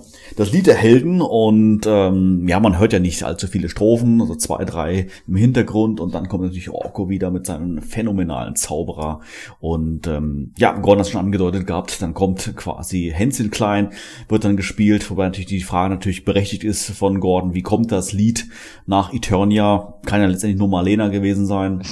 auf eine Art und Weise, wenn wir es jetzt mal realistisch, realistisch sehen. Ähm, aber ja, es war, es, ich finde, es war wieder eine dieser typischen Szenen. Man hat ja wirklich in, in vielen Hörspielen, dass ähm, ähm, Adam und Orko, Adam und Cringer, Adam und sonst irgendwer da ein bisschen Kasperle Theater machen und dann kommt Thieler rein und regt sich natürlich wieder tierisch auf, äh, was wie wo ist und Adam ist Du Memmel, nichts. Ja, genau, sowas in der Form und düst dann wieder ganz entnervt dann natürlich dann ab und wie soll es denn natürlich anders sein? Kommt dann auch Soa und macht noch ein paar Andeutungen und äh, klar, Adam ruft hinterher, Soa, warte, ich habe noch 10.000 Fragen und aber kein Mensch hört sie. Hört, ähm, sie hört natürlich nicht drauf, flattert wieder da weg und ja, letzt- also ich finde, kommt relativ häufig vor, diese Szenerie und das fehlt jetzt hier auch beim Schlangenfürsten auch nicht. Adam, hüte dich vor Schlangen. Wie, wegen Skeleton Cobra Khan? Nein, generell, so ein Mistvieh hat mich gerade eben fast gebissen. ja, genau, zum Beispiel. Ja, aber äh, ich finde es auch wieder ganz interessant mit dieser Palastszene. Gut, wir haben natürlich wieder das Ding. Adam sitzt in seinem Musikzimmer, macht die Nummer, Orgo und so weiter, das Übliche, was wir kennen. Wobei ich das lustig fand. Musikzimmer, also ich komme ja aus einem Haushalt, da wäre es ein Wunder, wenn ich überhaupt länger als ein Jahr Blockflöte gespielt hätte. Und dann komme ich zu meinen Schwiegereltern ins Haus und erfahre, dass die tatsächlich ein Musikzimmer haben. Das, ist, äh, das war ein Kulturschock für mich und ich musste dann sofort an diese Folge denken. Aber jedenfalls, mir ist dann, mir ist das ist irgendwie komisch aufgefallen, als ich mir die Folge heute noch angehört habe. Das ganze Geplänkel schön und gut. Dann kommt Thieler rein und äh, fragt, wo Man at Arms ist und, und so weiter. Und damit geht der Plot ja eigentlich dann los. Aber Thieler, sobald sie hört, Adam hat auch keine Ahnung von Man at Arms, scheißt den voll zusammen, so nach dem Motto, ja, wieso weißt du das nicht? Ja, ich war die ganze Zeit im Musikzimmer. Wie kannst du nur? Du musst doch wissen, wo at Arms ist. Oh, bin ich der Heilige Geist? Ja, klar! Also, total ungerechtfertigt pumpt ihr den eigentlich zusammen und beleidigt den noch halb. Wo ich dann gedacht habe, die Alte, die hat echt Probleme. Vor allem, sie weiß es ja selber nicht. Ja, äh, ganz ehrlich, ich glaube, die hat dem auch gar nicht richtig zugehört, was er antwortet. Bevor sie in das Zimmer gegangen ist, hatte sie schon selber ihre Antwort und Reaktion zurechtgelegt. Die faule Sau, die kriegt jetzt mal so richtig was ab. Und dann, während Adam noch so sagt, ja du, keine Ahnung, wo der ist, hat Tila nur noch im Kopf so, lü, lü, lü, der Blödelprinz macht wieder irgendeinen Blödsinn, jetzt kriegt er eins aufs Maul verbal. Mhm. Und nachher hocken sie alle in der Schlangengrube. He-Man sagt, Skeletor, du kriegst mein Schwert nicht. Und was ist dann? Wen schnappen sie? Tila.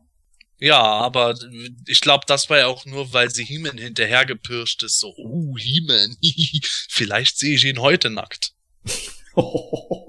Ja, wir wissen doch alle, dass die heiß auf den ist. Reden wir nicht drum rum. Tila ist geil auf He-Man. ja, das glaube ich auch definitiv.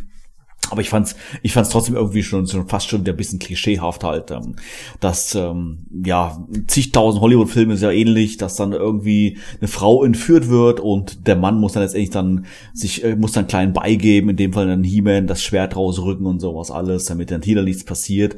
Aber witzig fand ich in dem Moment dann Skeletor seine Reaktion so richtig Badass-mäßig, dass er dann gesagt, okay, hier He-Man hast du und schmeißt dann in die Schlangengrube. Blob. Ja, das, das ist ja eigentlich auch wieder so ein guter Plotpunkt. Äh, ich kann bisher bei der Folge eigentlich nicht wirklich groß was dagegen sagen, weil äh, okay, der Plot von Skeletor, Man at Arms in eine Falle zu locken und dann He-Man eben äh, hinterherkommen zu lassen, weil er weiß, He-Man äh, steht auf Man at, äh, also He-Man ist der beste Freund von Man at Arms, macht ja alles Sinn. He-Man macht es natürlich selber auch, gerät dann prompt in die Falle und in der Schlangengrube ist ja klar, dass He-Man sagt, er gibt Skeletor nicht das Schwert. Umso logischer ist es, auch wenn es natürlich ein bisschen Deus Ex Machina ist, dass Houston Thieler unerkannt hinterhergekommen ist und gefangen genommen wurde, aber trotzdem macht es dann Sinn, dass Skeletor mit Thieler Heeman zu erpressen versucht, was ihm dann auch gelingt. Das fand ich schon ganz gut. Ja, das auf alle Fälle. Das macht durchaus Sinn, aber ich finde es halt dämlich von Tila. Ja, ich weiß, wenn sie wirklich der He-Man hinterhergeschlichen ist, dass sie dann als Anführerin der königlichen Leibgarde sich natürlich prompt noch fangen lässt. Also äh, hätte sie mal ein bisschen besser aufpassen können. Ja, die war halt zu sehr damit beschäftigt, sich über Adam aufzuregen. Ne? Da hat sie dann irgendwann nicht aufgepasst. So die ganze Zeit noch so rumgelaufen, hat auf ihre Schuhe geguckt. Ah, dieser Trottel. Oh mein Gott, Beastman, verdammt. Auch am besten in der Tonlage. He-Man kommt in den Supermarkt rein. He-Man, hüte dich vor Schlangen. Oh, nein, nein, also, ähm, die hat wieder keiner verstanden, ne? Muss ich jetzt wieder erklären mit Kasse und Schlange und. Ach so, na, ja, jetzt ja. ja. Ach so, ja, oh, ja, Witze, die man erklären muss. Ja gut, okay, lassen wir das. Ähm, ich fand das ja so witzig, als äh, Skeletor dann ja sagte, also man, man hörte dann ja schon so Tila, ne? Und dann guckte wie He-Man rüber zu Skeletor. Oh nein, Tila! Und er sagte so, ja, Tila. Und ich hab nur gedacht, in dem Moment sagt er noch so, heißt sie ja. Stimmt. Hatte ich wieder vergessen. Die Tonlage war wirklich so, ja, Tila. Ja. Das fand ich am besten an dieser Szene. Also da muss ich echt lachen. Typisch für die Hörspiele fand ich ja jetzt auch die, die Kampfszene, die unmittelbar jetzt vor dieser Thieler-Geschichte da jetzt war. Dass He-Man dann wirklich auf die Schurken dann trifft und er angegriffen wird und dann tatsächlich auch zurückweichen muss, obwohl er natürlich äh, Zauberschwert dabei hat und sowas alles. Und wenn man sich das mal so vorstellt im, im Filmation-Cartoon oder auch in den 2000X-Cartoon etc., hätte er sicherlich keinerlei Schwierigkeiten gehabt, gegen 20, 30, 40, 50 Dämonen anzugehen, aber der, der Hörspiel He-Man ist ja, äh, ich will nicht sagen schwächer, aber leichter zu besiegen, sag ich jetzt mal, in, in der Richtung. Und das macht ihn vielleicht ein Stück weit auch ein bisschen, bisschen menschlicher, aber er weicht doch natürlich ein bisschen so von, von diesem typischen Konzept ab, stärkster der Starken, dass er einfach wirklich auch gezwungen ist, zurückzuweichen und dann in eine Schlangengrube fällt, wobei ich jetzt natürlich auch nicht weiß, wie tief die jetzt war, wo er nicht rauskommt. Kann ich mir, wie gesagt, beim Filmation He-Man oder 2000X He-Man eigentlich nicht wirklich vorstellen. Jetzt, wo du es sagst, du weißt nicht, wie tief die ist. Wie endgeil wäre es daraus, eine Zeichentrickfolge zu machen, wo die Grube nur bis zum Knie geht. ja, genau richtig. He-Man, du bist gefangen. Oh, scheiße. Zu viele Muskeln an den Beinen. Kann sie nicht mehr heben, um rauszuklettern. Herrlich. Ja, ähm, die, die grundlegende Idee dieses Kampfes, dass wirklich alle Monsterkämpfer plötzlich auftauchen, Hiemen und Single und zurückdrängen, finde ich auch wieder gut. Das ist nur für mich der erste große Kritikpunkt der Folge. Es kommt nicht als solches rüber. Tatsächlich habe ich die Folge früher zigmal gehört und mir ist es nie wirklich aufgefallen, dass wir im Grunde hier schon mal sämtliche Monsterkämpfer inklusive der wilden Horde haben. Genauso wie später dann eben auch noch sämtliche heroischen Verteidiger aus dem Königspalast dazu kommen, ein Riesenkampf eigentlich entbricht, so wie man es früher im Kinderzimmer gespielt hat. Das kommt halt leider beides in dieser Folge überhaupt nicht so rüber, weil man halt äh, nicht so wirklich diese Massenkampfgeräusche da drin hat. Da finde ich halt die Effektmischung nicht so ideal. Ja, das stimmt. Ähm, wirkt etwas dünn an der Stelle. Ähm, das habe ich mir da auch gedacht. Das könnte hätte ein bisschen mehr sein können, aber das hat, das finde ich, hat man aber bei den Hörspielen auch immer, immer wieder mal, dass da einfach, ähm, weiß ich nicht, ich jetzt einen Soundeffekt erwarte, der aber jetzt irgendwie jetzt doch nicht kommt, warum auch immer. Ich weiß nicht, ob das, ob sie damals nicht hatten oder einfach äh, nicht reingemischt haben etc. Das stimmt da hast du jetzt vollkommen recht. Wobei jetzt mal so vom Soundeffekten her beispielsweise, man hört später noch den, den Flip-Track beispielsweise, den fand ich jetzt endgeil. Der klang jetzt richtig cool. Also ich sag mal so, wenn die, wenn die eins viel hatten, ist Geräusche. Also Geräusche hatten sie bei Europa wirklich genug. Ja, Ja. aber halt bei dieser Folge hätte es mir noch mehr, vielleicht auch äh, nicht nur allein Geräusche, sondern dass man noch ein paar verschiedene Stimmen zwischendrin gehört hätte. Im Grunde 99 Prozent der Zeit hört man äh, Skeletor, Hordak und Cobra Khan. Und es kommt einfach nicht so schön rüber wie in anderen Folgen, äh, wie, dass du halt da wirklich diese Massen an Kämpfern jetzt hast, die da alle gegen He-Man losbrechen, sondern es hört sich für mich halt hier deutlich ähm, abgelesener an als sonst. Das heißt, in Snake Mountain ist jetzt gerade keiner mehr, oder? Ja. Wieso meinst du, dass Man at Arms da jetzt die Irrlichtermaschine installiert? Ja, zum Beispiel. Der Gedanke kam jetzt gerade. Ja, aber der ist doch noch gefangen. Ach so. Ach so, stimmt. Der liegt ja noch irgendwie in Ketten. Der Hund. Ja, und der wird dann später von Orko gerettet, aber da kommen wir sicherlich gleich noch zu. Da hast du recht. Aber mir kam gerade auch wie so eine kleine Parallele. Irgendwie, dass Skeletor dann mit allen Monsterkämpfern losschreitet, um in den Kampf zu ziehen. Gut, in dem Fall äh, von Snake Mountain aus, in Folge 37 von Eternus aus, aber ja, ich weiß auch nicht irgendwie.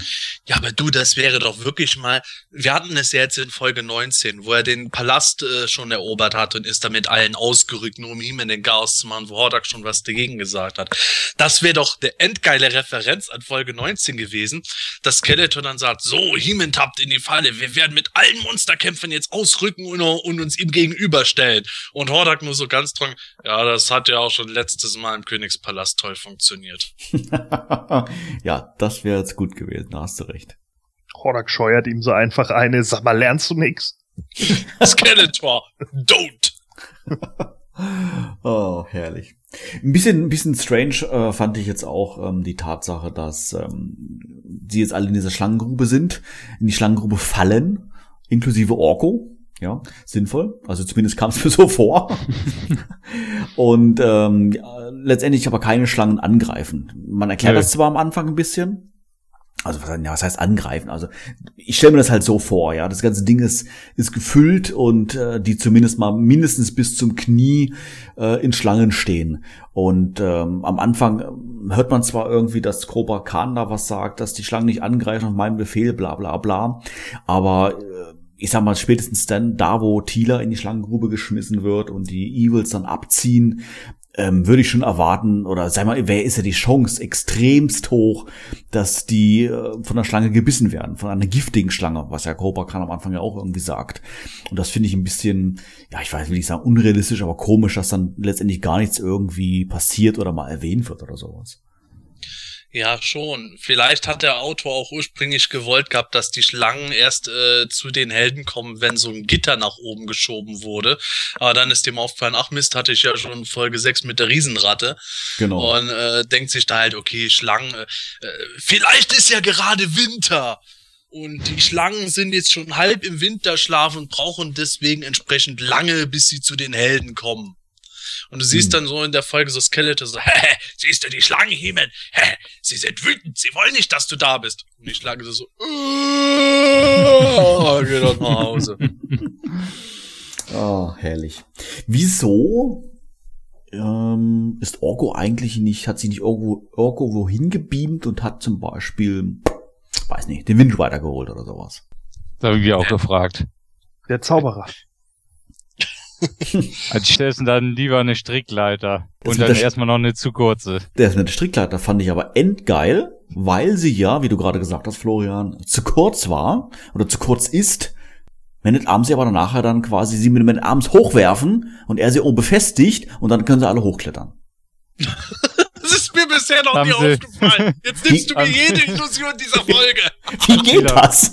Thieler hat unten, Thieler hatte noch schnell irgendwie, irgendwie was in der Tasche und dann noch schnell geklöppelt. ja, keine Ahnung, vielleicht hat sie noch ein paar Sachen dran gehäkelt oder sowas. Aber, ja.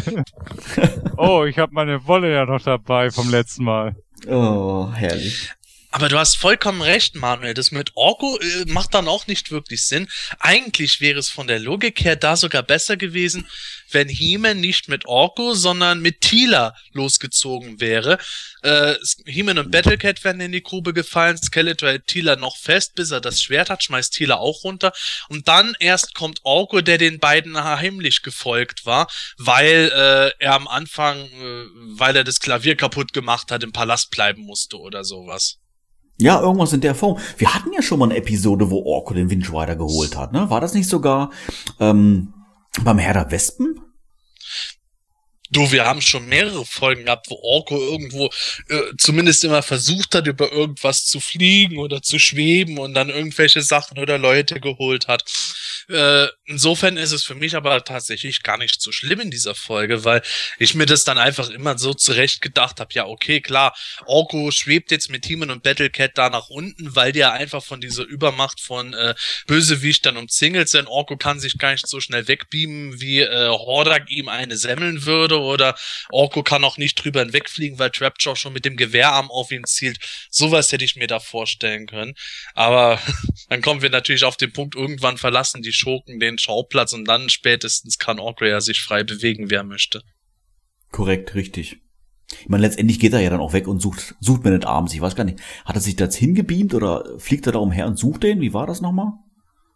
Ja, Orko äh, schwebt im Grunde ein bisschen durch die Gegend rum in dieser Burg, bis er Mant Montana entdeckt und äh, folgt dem mal heimlich runter ins Verlies, wo Montana dann Man at Arms noch ein bisschen verarschen tut, bis er die Tür auflässt, damit äh, die Schlangen auch zu Man at Arms rein können. Ja, und dann kommt der grandiose Zaubertrick mit den Ketten. Ja, aber wartet mal, bevor wir zu den Ketten kommen, ist euch das nicht auch aufgefallen? Ich fand, also ich fand's zumindest irgendwie cool, wie man Tanner Man at Arms verarscht mit diesen Ketten irgendwo. Die halten dich für alle Zeit fest. Also ist es eine Zeitmaschine. Verstehst du, Man at Arms? Verstehst du? Verstehst du? Ja, Montana, ich verstehe. Ja, gut, gell? Nein. Oh. Ja, ich muss da äh, auch noch mal kurz einwerfen. Äh, die Stimme passt, ich weiß nicht, ob das wirklich zu Montana passt. Äh, Gordon, du hast ja irgendwie gesagt, dass die so klingen würde, als wäre er 200 Jahre alt, aber ich muss sagen, die Stimme hat doch irgendwie so ein bisschen was, ähm, was Besonderes irgendwo. Also ich höre sie sehr gerne äh, und ich finde, sie passt auch in dem, dem Zusammenhang ganz gut, weil sie eigentlich sehr so ruhig und sanft irgendwie ist, so quasi zum Einschlafen abends, aber dann doch letztendlich dann zu einem Bösen gehört. Also irgendwie so ein bisschen, bisschen ähm, den Gegensatz dazu, was das Ganze finde ich aber doch recht irgendwie irgendwie stimmig macht. Irgendwie passt das finde ich. Ja, ich meine, ich brauche jetzt auch nicht irgendwie die Filmation wah, wah, wah Stimme, ja. Die ging mir dann auch eher auf die Nüsse. Äh, aber vielleicht wäre ja so eine Mixtur aus der Hörspiel und der Filmation Stimme oder so das perfekte gewesen, keine Ahnung. Also ich weiß nicht, irgendwie, wenn ich, wenn ich mir Montana so ansehe, dann glaube ich, hätte ich mir schon irgendwie so eine Art Monster-Unterton dann doch ein Stück weit gewünscht und hab da nicht irgendwie so jemanden, der irgendwie so klingt, als wenn er halt einfach, wie gesagt, nur ein alter Mann ist. Das, das passt für mich zu dem Charakter einfach nicht. Und mir ging es da bei Martender so ähnlich wie später mit äh, Cyclone und Mossman, wo ich mir dann gedacht habe, äh, als die später in den 30er-Folgen kommen, beziehungsweise Cyclone der 29er, äh, das ewige Feuer, dass dem seine Stimme eigentlich perfekt zu Mossman gepasst hätte. Und aus Folge 33 die Mossman-Stimme hätte ich besser bei Cyclone gefunden. So ist es hier für mich mit Mantenna und Cobra Khan. Ich hätte die Cobra Khan-Stimme für Mantenna ganz gut gefunden und die Mantenna-Stimme hätte auf Cobra Khan gepasst weil ich finde den halt so dermaßen unspannend und irgendwie so äh, billig und ah, ich möchte jetzt mich an meine Arms rächen, weil der mir aufs Maul gehauen hat, Skeletor. Das bringt halt überhaupt keine Spannung rüber. Da hätte die dunklere Stimme mehr rausgeholt beim bösen Schlangenfürsten, der auch unheimlich ist und äh, bis auf Folge 19 ja auch äh, vorher noch gar keine Sprechrolle hatte. Ja, Cobra Khan war da teilweise wirklich ein bisschen piepsig. Das war schon ein bisschen, ein bisschen strange, muss ich ehrlich sagen. Also, äh, so der Höhepunkt war ja, wo er dann nachher seine Riesenboa ruft. Äh, mit seiner, mit seiner Stimmlage und sowas. Alles fand ich schon sehr spektakulär. Hm. Dann kommt so eine riesige Federboa oben rüber. Das war ja aber auch, fand ich aber auch eine geniale, äh, ja, genialer Plot, sage ich jetzt mal, ja. Man kommt auf die Idee, ähm, eine riesige Boa herbeizurufen, die es schafft, in Castle Grayskull einzudringen. Und wie macht sie das? Sie klettert über die Burgmauern. Und da habe ich mir natürlich so vorgestellt irgendwie, wie dann die Skriptschreiber ähm, bei da, da gehockt sind und Plot 20 geschrieben haben. Und der eine dann sagte, ja, was machen wir jetzt? Ah, ich habe eine Idee.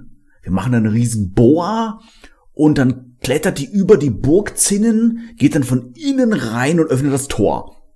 Es ist Schwachsinn, sagt der andere. Wie, wie soll die denn da reinkommen? Das, das, die Burg ist doch zu oben, hat doch ein Dach. Dann sagt der andere, hat sie nicht, guck doch, ich habe das Playset doch vor mir. Ist doch alles offen.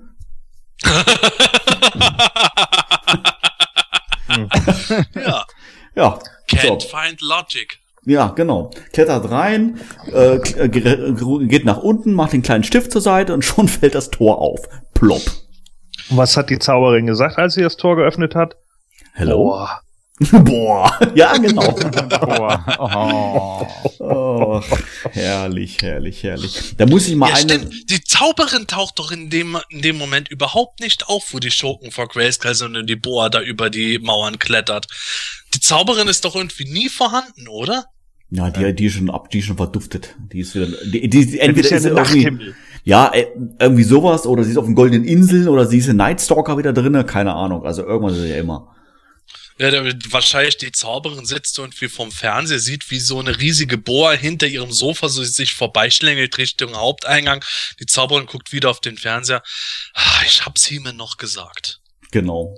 Witzig finde ich aber, gefällt mir jetzt gerade so ein. Ähm, wir haben jetzt in Folge, ähm, in dieser Folge, ähm, die Tatsache, dass eine Boa über die Schlosszinnen klettert, um von innen aufzumachen. Und in der, in der kommenden äh, Folge äh, vom, vom Hörspiel sprechen wir über Modulok, der sich durchs Erdreich buddeln kann und Skeletor so also so so die Bemerkung fallen lässt, du kannst dich überall hinbuddeln. Da sollte man drüber nachdenken, ob du dich nicht auch in das Innere von Castle Grayskull buddeln kannst. Irgendwie witzig. Ja, ich find's da eigentlich noch witziger, äh, dass äh, Skeletor und Hordak erstmal mit Cobra Khans Hilfe diese Boa da hochschicken, während sie eigentlich schon seit Folge 13, glaube ich, war es, Webster einfach hätten drüber klettern lassen können. Webster stand wahrscheinlich da mitten in der Truppe drin und dann so, äh, hier, äh, zeigt so mit dem Finger hoch, ich, ich könnte doch auch, ja, ja, Webster, jetzt lass mal hier Cobra Khans Boa das machen. Ja, aber äh, vielleicht hatten sie keinen Sprecher für Webster und deswegen ging das nicht. Hordak so, sag mal, Skeletor, könnte das nicht auch Webster übernehmen? Ja, aber der Sprecher hat grad frei. Ich fand ja in der Folge auch irgendwie die Soundeffekte so ein bisschen lahm, ne? Also es sind ja so ein paar Sachen gewesen, keine Ahnung, die Schlangen, die klingen irgendwie immer nur wie so Rasseln. Wo ich auch so dachte, so Cobra Khan steht da irgendwie so mit seinen Rhythmusgeräten so. ne? Meine Schlangen kommen. Ja, nee, ist klar, verpiss dich, du Depp. ja, das andere Mal, äh, ich fand auch der Kampfklang diesmal total merkwürdig. Sonst haben die immer irgendwie so ein, so ein richtiges Klirren der Schwerter gehabt und so. Und diesmal klang das irgendwie so, als wenn jemand eine Gabel auf den Teller haut. Ja, das, das ist ja das, was ich schon vorher vermisst habe, dass halt irgendwo die Kampfgeräusche und Töne einfach nicht das spiegeln, was laut dem Erzähler und dem Geschehen dort gerade abläuft. Ja, da, da hast du schon recht. Äh, Das klang natürlich wie eine Rassel, war ja sicherlich auch irgendwie eine. Aber ich fand es jetzt, ja, jetzt nicht extrem unrealistisch, so als, als Klapperschlange oder irgendwie sowas dann da. Ich meine, wie ich man, andere Möglichkeiten hast ja kaum, Schlangengeräusche irgendwie zu machen oder sowas alles, als mal so eine, so eine Rassel oder so, aber ja, ich sag mal so generell in Summe war, glaube ich, so die Soundmischung hätte man doch hier oder da wirklich noch ein bisschen besser machen können. Hast ja selber schon gesagt, Sebastian, äh, mit an einer anderen Stelle. Ja, und dann kommt natürlich der große Moment von Skeletor. Ähm, er hat das Zauberschwert und bevor letztendlich die Boa angreift, dann ähm, ja versucht er mit dem Schwert natürlich Castle Grayskull zu öffnen und das ist natürlich, also sag ich mal, boah, ich, ich weiß gar nicht, mir fällt gar kein Adjektiv ein, um das zu beschreiben, aber ich glaube, blöder geht's schon Depp. gar nicht mehr. Ja, also er hat jetzt wirklich 19 Folgen Zeit gehabt, sich das, äh, den Zauberspruch anzuhören. Ich meine, He-Man macht ja nicht wirklich ein Geheimnis draus, ja, so wie bei, keine Ahnung, da Alibaba und die 40 Räuber, äh, die da ihren Spruch da haben, um in die Höhle reinzukommen was keiner wissen darf. He-Man hausiert damit, ja, postet auf Facebook und sonst irgendwo und trotzdem kriegt er es nicht auf die Reihe. Das ist sen so sensationell dämlich, dass es seinesgleichen sucht. Ja, aus dem Grund sind wahrscheinlich auch äh, Treeclops und Trapjaw äh, und Merman und so äh, ohne Sprechrollen, weil die dann einfach gesagt haben, als sie das gehört haben, komm, jetzt reicht es, ne? Jetzt, jetzt geh mal wieder und mach einen Puff auf oder sowas. Ja, ja, das wäre effektiver an der Stelle einfach. Ehrlich, also ich weiß nicht, was der, der, der dabei gedacht hat, ehrlich. Und ich glaube, ich glaub, Ja, Hordak- nix, das ist Ja. es doch. ich glaube, aber Hordak hat noch so eine, so eine leicht suffisante Bemerkung irgendwie, ne? So nach dem Motto, sicher, dass es richtig ist. Irgendwas in der Form. Ja, Hordak ist natürlich voll das Arschloch. Der weiß, wie es richtig geht und lässt Skeletor mal einfach auflaufen. Ja, ja, ja, genau. Ah, da, das war eine witzige Szene. Ich kriege das nicht mehr ganz zusammen vom Inhalt her, aber es war, glaube ich, genau in dem Moment, ähm, wo er dann sagt, ja, ist es denn, bist du sicher, dass, er, dass der Zauberspruch richtig ist? Und dann Skeletor, das weiß ich nicht. Und dann stellt er noch eine zweite Frage, fällt mir gerade nicht mehr ein, was das jetzt war. Und da ist Skeletor schon wirklich am Verzweifeln und wo er sagt, und auch das weiß ich nicht. Ah, das fand ich sensationell, also urkomisch. Ja, eigentlich kann Skeletor einem da leid tun, der Arme. Wird Ja. von seinem früheren Lehrer wieder runtergemacht. Ja, herrlich. Vorgeführt in einer, vor versammelter Mannschaft. Ja, shit happens. Also er hat die Chance gehabt. Er war vor Castle Grayskull. Er hat das, er hat das Schwert gehabt. Er hätte wissen müssen, dass er das Schwert nur in, in, das, in, in das Schloss reinstecken müssen, einmal umdrehen, dann wäre es aufgegangen. Aber gut, vielleicht hat er kein Playset zu Hause gehabt, ich weiß es nicht. Aber, Stell dir das gerade vor, wie dann Hordak da steht. Skeletor einfach reinstecken, dann geht's schon. Und Evelyn daneben. Das hat er noch nie richtig Richtig. hingekriegt. Sitzt hier, sitzt hier am Anfang vom Hörspiel alle, alle in Snake Mountain auf, dem- auf dem Tisch dieses Playset und dann, oh, wie, wie machen wir das jetzt heute noch, oder am Ende? ja, genau, richtig. Skeletor, du musst das Schwert da reinstecken. Nee, nee, das, das glaube ich nicht. Das kann ich mir nicht vorstellen. Das ist für was anderes. Ja, für was denn Skeletor? Genau, ich und weiß das- es nicht, Hordak. In das Loch da oben in der Decke kommt, ich gebe mal eine Schlange rein. Oh. Gib mir mal die Spielzeugschlange, Herr Wiesmann. Wir probieren das mal. Ach, herrlich, sensationell. Ziemlich cool fand ich dann aber die Szene danach, als dann äh, tatsächlich dann äh, He-Man und die Masters auftauchen und Skeletor, äh, nee, äh, Hordak war's und Hordak dann irgendwie sagt, da ist He-Man, äh, Skeletor, du musst mit ihm kämpfen. Und dann also seine Bemerkung, wo du dann genau gemerkt hast, okay, ich will eigentlich gar nicht. Nein, kämpfe du mit ihm. Sensationell. Aber ich, ich find's da wirklich schade, dass wir das nicht irgendwo als Zeichentrickfolge erlebt haben. Wie geil wäre das denn gekommen? Die Monsterkämpfer und die wilde Horde gemeinsam vor Castle Grayskull, dann plötzlich aus der einen Ecke kommt Tila mit mehr, äh, kommt Himmel mit Battlecat, Tila, Man at Arms und Orko, und aus der anderen Ecke kommen sämtliche Masters auch noch an. Das wäre doch so eine geile optische Szene gewesen. Und dann im 2000X-Stil, alle springen sie durch, durch die Luft, schreien und wirbeln ihre Waffen umher. Ja, und, und Skeletor steht dann vor Heman und zittert schon so und schmeißt Heman das Schwert so entgegen. Heman fängt es und Skeletor ruft so zu Hordak, er hat's mir abgenommen! das sagt er ja tatsächlich, das ist ja auch noch der Gag irgendwie dann dabei. Also ja, er versucht einigermaßen, es klappt natürlich nicht und vielleicht hat er es tatsächlich zugeworfen nach dem Motto, hier, He-Man, nimm, ich will's gar nicht. Und dann rennt er weg. Oh, so eine herrliche Szene wäre das. Wahnsinn. Da könnte man so viele schöne Sachen machen. Skeletor kämpft auch wie so ein Mädchen, da irgendwie so, äh, äh, äh, äh, und Heman steht einfach nur da, dreht sich einmal nach links und nach rechts, da hat er das geht- Schwert schon. Hordak dann hinten, meine Güte, ich habe dir 10.000 Mal gezeigt, wie man das machen muss. ja. Hordak steht so ganz cool da an der Ecke, isst so einen Apfel, lehnt sich gegen so einen Felsen und äh, guckt so rüber zu Evelyn. Da hat er noch nie gut gemacht, da hat er seine Prüfung noch nie bestanden im, Kamp- im Nahkampf und so. Das, das, das wird nix hier, Evelyn. Komm, wir gehen nach Hause. Ja, irgendwie ist er schon ein armer Kerl. Ehrlich, ey. So, so kurz davor wie immer eigentlich und dann im letzten Moment vergeigt das wieder komplett. Naja. Die Folge dürfte nicht heißen die Rache des Schlangenfürsten, sondern Skeletor die arme Sau. Ja, das wäre treffend, treffend auf alle Fälle. Gebe ich dir absolut recht. Stimmt. Ja, der Kampf. Aber äh, Moment, ja. sagt nicht He-Man eigentlich, als er sich am Anfang verwandelt, bei der Macht von Grayskull, ich habe die Zauberkraft? Ja, Ja. Dann macht Skeletor es ja auch falsch.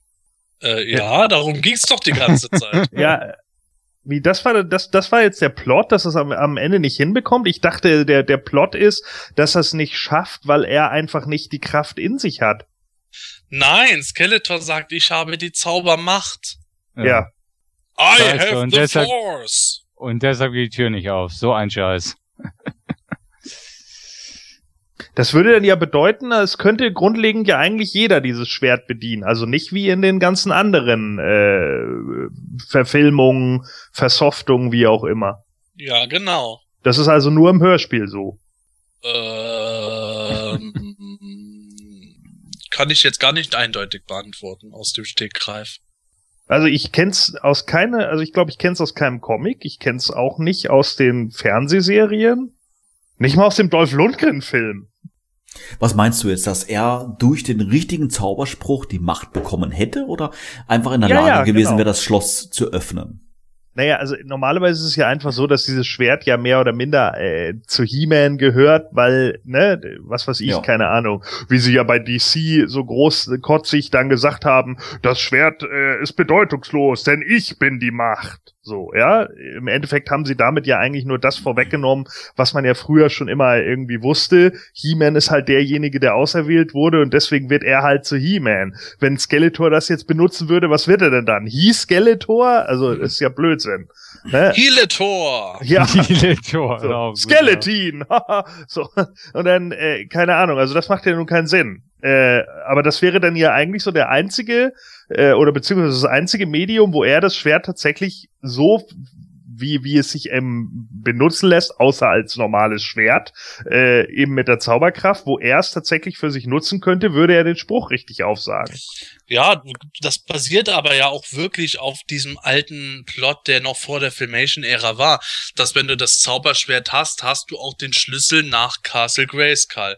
Es geht jetzt nicht darum, dass er sich in Skellyman verwandeln kann oder Heletor, sondern dass er einfach nur nach Castle Grayskull rein kann, wenn er, wenn er das Zauberschwert hat, weil das Zauberschwert diese Doppelfunktion des im übertragenen Sinne Schlüssels hat, wie Manuel vorhin gesagt hat mit dem Playset und so. So habe ich das auch verstanden. Also äh, ich habe es nicht dabei gedacht, dass er sich jetzt wirklich in He-Man verwandeln würde, sondern äh, dass der Spruch gleichermaßen auch die Die Zauberformel Tore ist, ja, um das Tor zu öffnen. Also ich, ich meine, das haben wir im Hörspiel auch schon mal gehabt, dass He-Man selber das auch ruft. Dann ging das Tor auf. Ich meine aber auch, wir haben auch schon mal gehabt, dass He-Man nur, nur das Schwert gegens Tor haut und dann geht das geht das Dingen auf etc. Aber grundsätzlich hatte ich das verstanden, wie gesagt, wirklich als als als Türöffner quasi als Code, dass dann das Ganze aufgeht. Ja, Super, genau. super, wenn man ein und denselben Code für genau zwei Sachen hat, ne? Ja, das stimmt, macht durchaus Sinn auf alle Fälle. Ja, aber das liegt dran, das musste Man at Arms so einprogrammieren, weil Heeman sich einfach nie zwei Passwörter merken konnte. Ah, der dumme Bodybuilder, das kriegt er doch niemals hin. oh, herrlich. Ja, Man at Arms, vielen Dank. Jetzt habe ich ein Passwort für alles. Und äh, hast du auch ein Mittel gegen diese komischen Pickel an meinem Po? Ja, sag das Passwort. weniger Medikamente, Heeman. Nicht mehr so viel Steroide. Genau. Ja, der Kampf war relativ schnell ja vorbei. Ähm, Mhm. He-Man gewinnt, die Masters gewinnen natürlich. Orko äh, rühmt sich natürlich mit allem zum Schluss viel. Das äh, fand ich letztendlich fast schon ein bisschen nervig. Also ich, ich fand den Trollaner in der ganzen Episode leicht ein bisschen nervig äh, mit seinem äh, ganzen großkotzigen Getue etc. Ich weiß nicht, Echt? Ich fand den eigentlich noch relativ harmlos im Vergleich Ja. zu sonst. ja, ich weiß auch nicht. Also ja, dieses ja. Mal ist er mir nicht ganz so auf den Sack gegangen. Gut, das ging mir jetzt anders, ehrlich gesagt. Also ich habe dann schon schon fast bei der, noch nicht mal bei der Hälfte schon so bei mir gedacht, oh Gott, sei doch einfach mal ruhig. Lass doch einfach mal die Leute da ihren Job machen oder irgendwie sowas, ne? Aber ich weiß nicht, also warum ich das da jetzt bewusster wahrgenommen habe als bei anderen Episoden, aber ich fand ihn diesmal für meinen Geschmack ein bisschen nervig und dominant. Wie ist man denn eigentlich auf diese Anlegung von Orkus Charakter gekommen, eigentlich jetzt seit 20 Folgen mehr oder minder immer so diesen kleinen Smartass zu spielen, der im Endeffekt irgendwie jedes Mal bloßgestellt wird, der es auch nicht lernt. Also äh, ja, gab es da irgendwie äh, auch einen Grundplot für? Gab es da irgendwie eine Vorlage aus irgendwelchen alten Comics oder äh, haben sie sich da von den Hörspielen selbst inspirieren lassen und dachten sich, oh, diese, diese kleine Kackfigur, die nervt ja total. Lass die mal voll nervig machen. Ich glaube, das wird es wirklich gewesen sein, weil in dem Filmation-Zeichentrick ist Orko ja wirklich eher kindlich angelehnt in äh, nicht negativen Sinne, sondern dass er einfach halt ähm, so die äh, Rolle des Kindes im Zeichentrick übernimmt, wo er dann einfach nur so Sachen etwas falsch macht oder äh, Entscheidungen aus einer gewissen Unreife heraus trifft. Aber so diese Großspürigkeit, oh, ich bin der größte Zauberer des Universums, das kommt überhaupt nicht raus, sondern äh, ich kann mir vorstellen, dass der H.G. Francis halt bei dem Material, was er zu sehen bekam, unter anderem auch vielleicht so eine äh, VHS-Kassette hatte mit so zwei, drei der ganz frühen Folgen, wo auch Dawn of Dragoon drauf war, wo sie ja dann halt äh, tatsächlich rausfinden, als Duell nach Eternia kommt, dass Orko auf seiner Heimatwelt der größte Zauberer überhaupt ist. Und alle gucken nur großen Orko so, ja, hm, ist so. Und davon äh, kriegt man außerhalb von Troller aber nie was mit und Orko rühmt sich auch nicht unbedingt damit. Aber vielleicht ist das so eine Basis von dem gewesen, was Sagi Francis dann da genutzt hat, um im Hörspiel Orko immer so rauskehren zu lassen, dass er ja so der King von allem ist.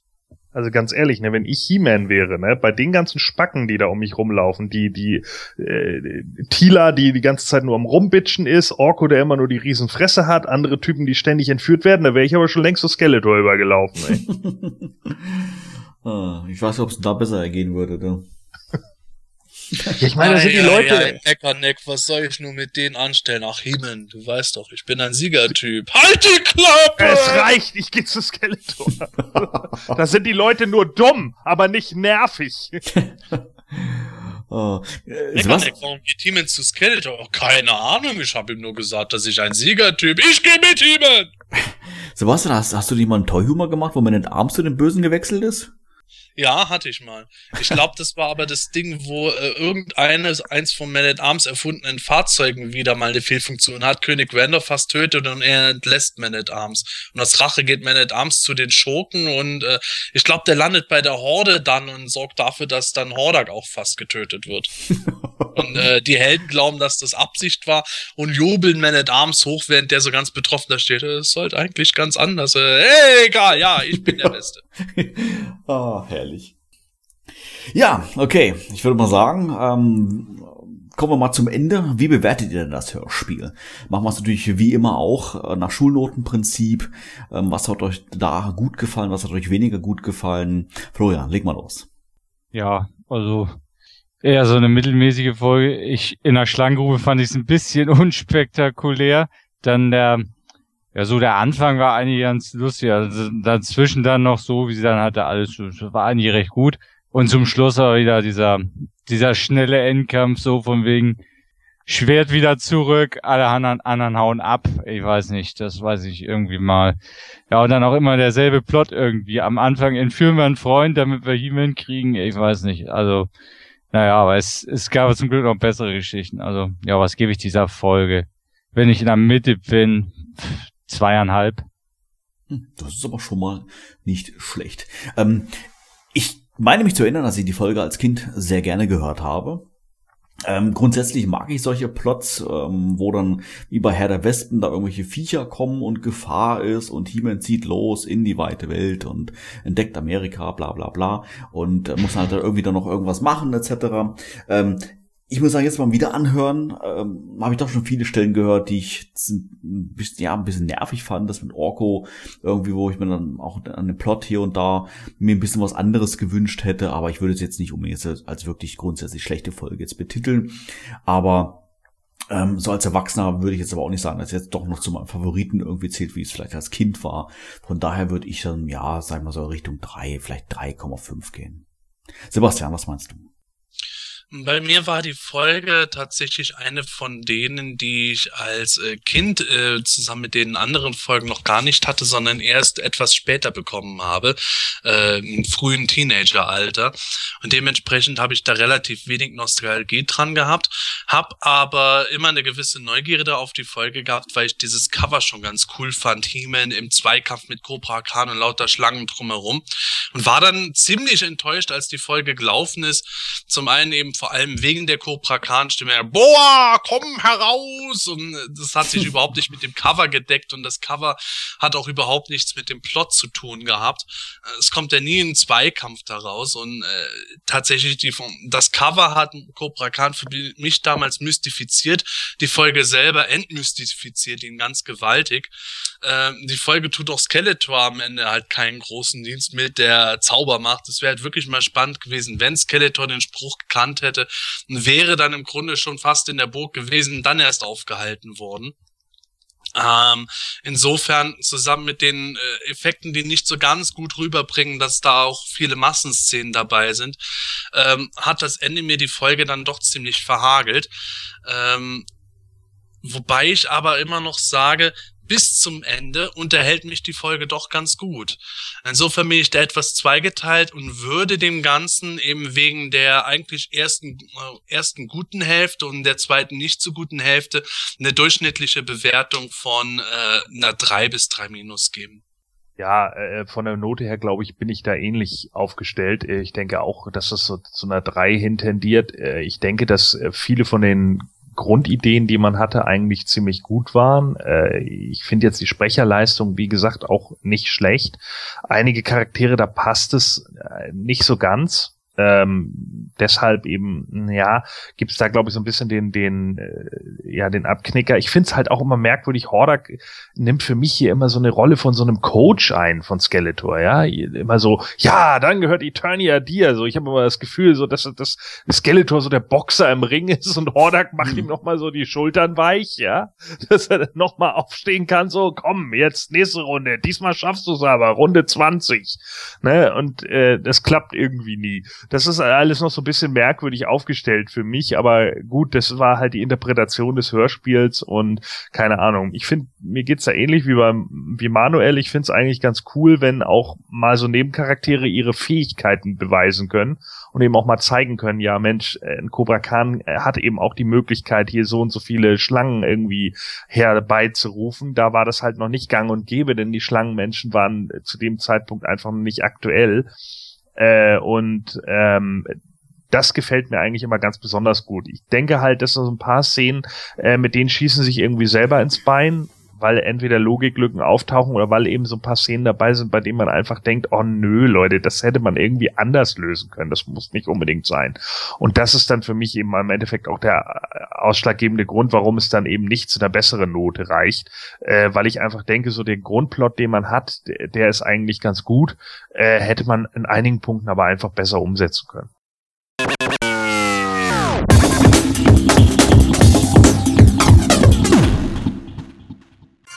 On Topic. Nerds im Detail. Ja, das ist unsere letzte Episode in diesem Jahr, im Jahr 2014. Und ich denke, das ist einfach mal ein guter Zeitpunkt, vielleicht nochmal so ähm, drüber zu sinnieren, ähm, vielleicht noch mal ein bisschen Revue passieren zu lassen. Was waren denn so äh, unsere Tops und Flops im Jahr 2014? Welche Masters-Artikel haben euch besonders gut gefallen? Beziehungsweise auf welche Masters-Artikel hättet ihr am liebsten, ähm, ja, sagen wir mal, gerne verzichtet? Florian, fang doch mal an. Zu, zum Vornherein sage ich, Rankings ist immer so eine Sache. Und ich ja eigentlich erst seit letztem Jahr Classic-Sammler und ihr habt so das Problem, dass ich eigentlich noch jeder Figur was abgewinnen kann, weil, weil ich das eigentlich, die Line eigentlich in sich ganz toll finde. Aber ich, als du natürlich gesagt hast, machen Ranking, habe ich mich natürlich hingesetzt, hab so gesagt, also Top 1 bei Top 5 ist auf jeden Fall Scorpia für mich, weil als ich gehört habe, die kommt raus und dann dann ähnliche Bilder gesehen habe und sie dann auch in der Hand hat, habe ich gesagt, eine, die ist wirklich toll geworden, wirklich eine tolle Figur.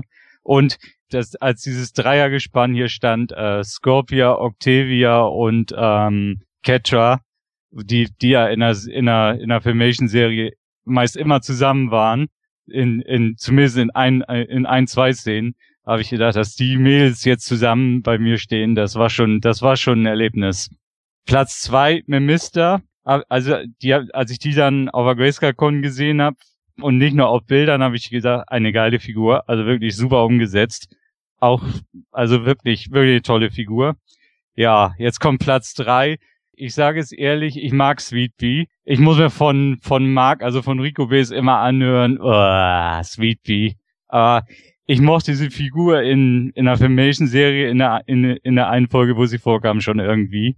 Und als ich die dann gesehen habe, habe ich auch gedacht, für mich ist sie eine tolle Umsetzung aus dem, aus dem Cartoon. Und da, da stehe ich auch zu und und ja, ich kann aber auch verstehen, wenn welche sagen, boah, die mag ich nicht, ist äh, eine Loser-Figur oder so.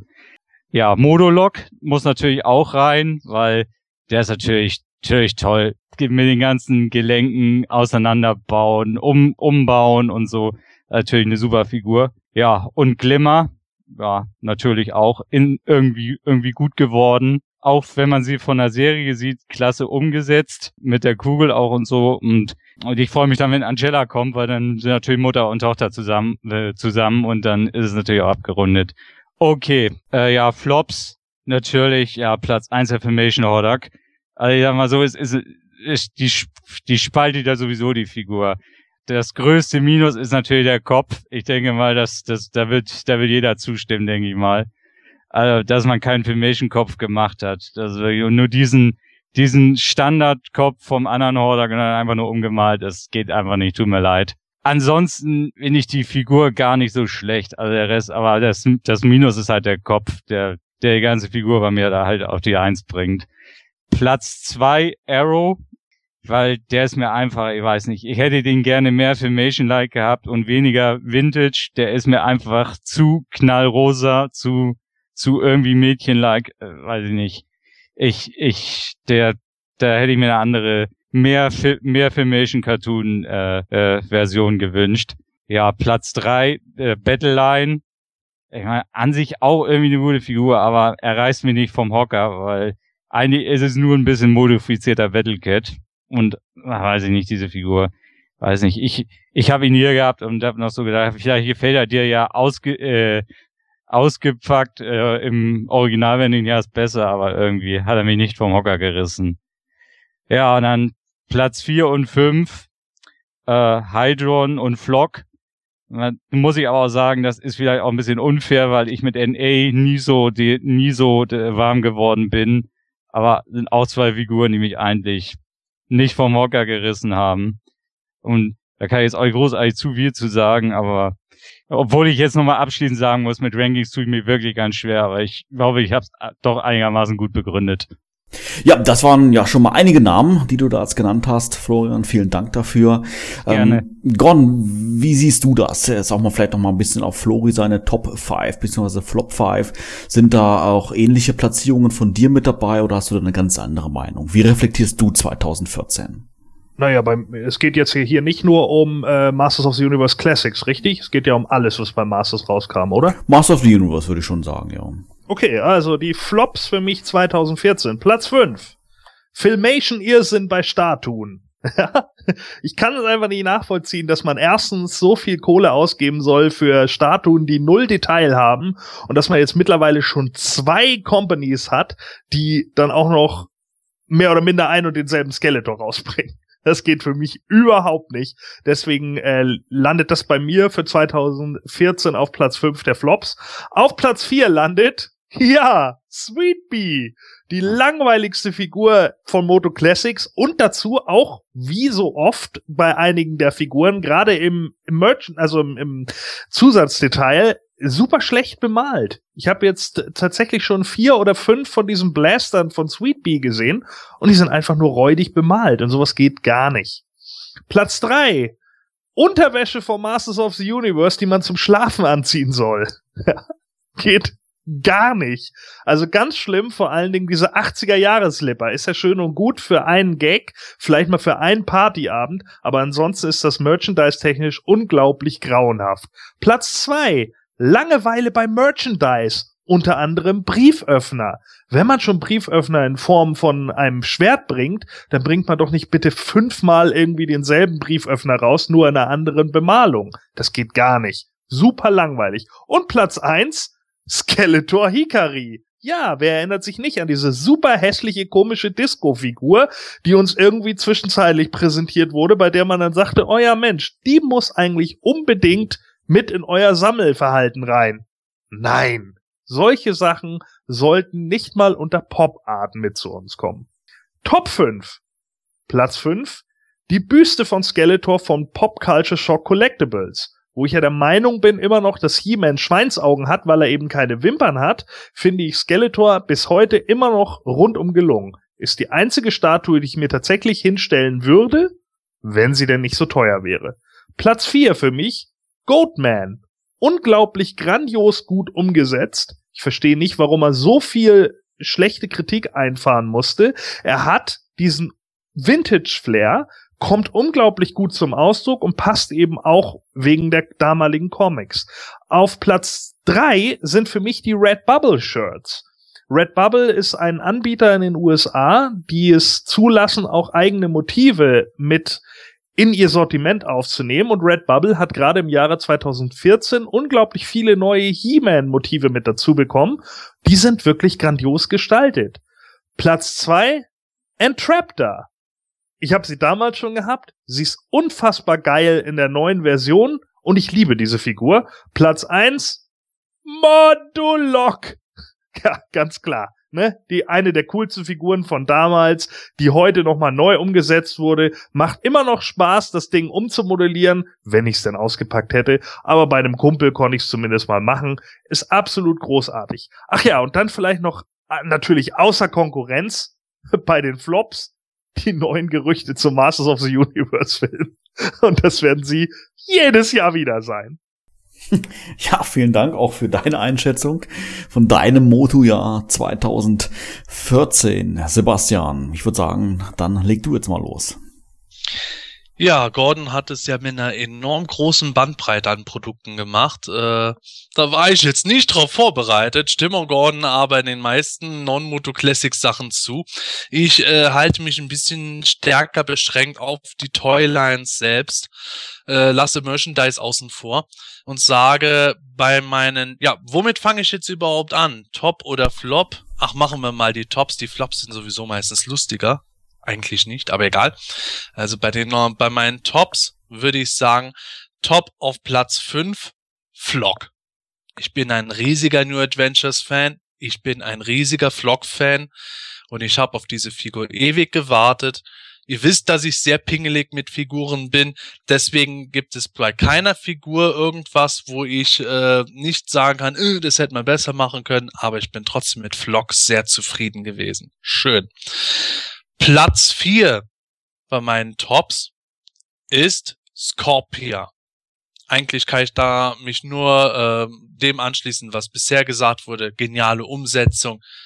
Mehr brauche ich da eigentlich nicht zu sagen. Herrlich. Platz 3, man, man äh, mag es kaum glauben, Modulok. Hätte tatsächlich sogar Platz 1 verdient, bei mir allein aus persönlichen Gründen Platz 3, aber trotzdem wirklich sehr genial. Da hätte man eigentlich kaum mehr was besser machen können. Platz 2, Eldor. Ich hätte nie gedacht, dass diese Figur auch nur ansatzweise interessant werden könnte.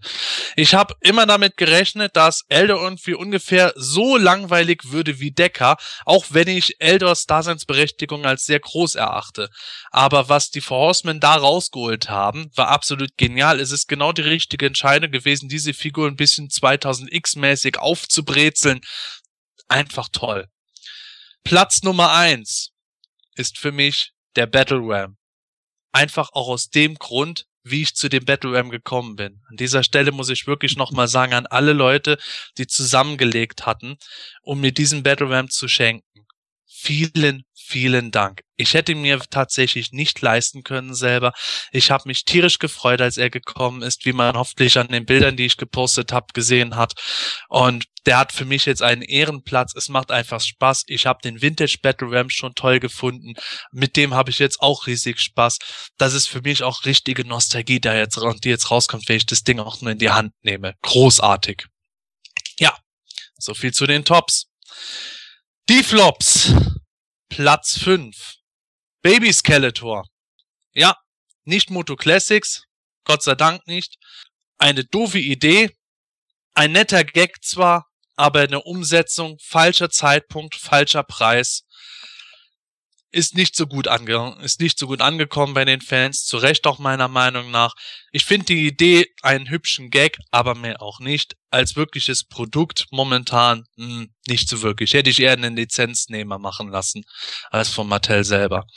Platz 4, Extender.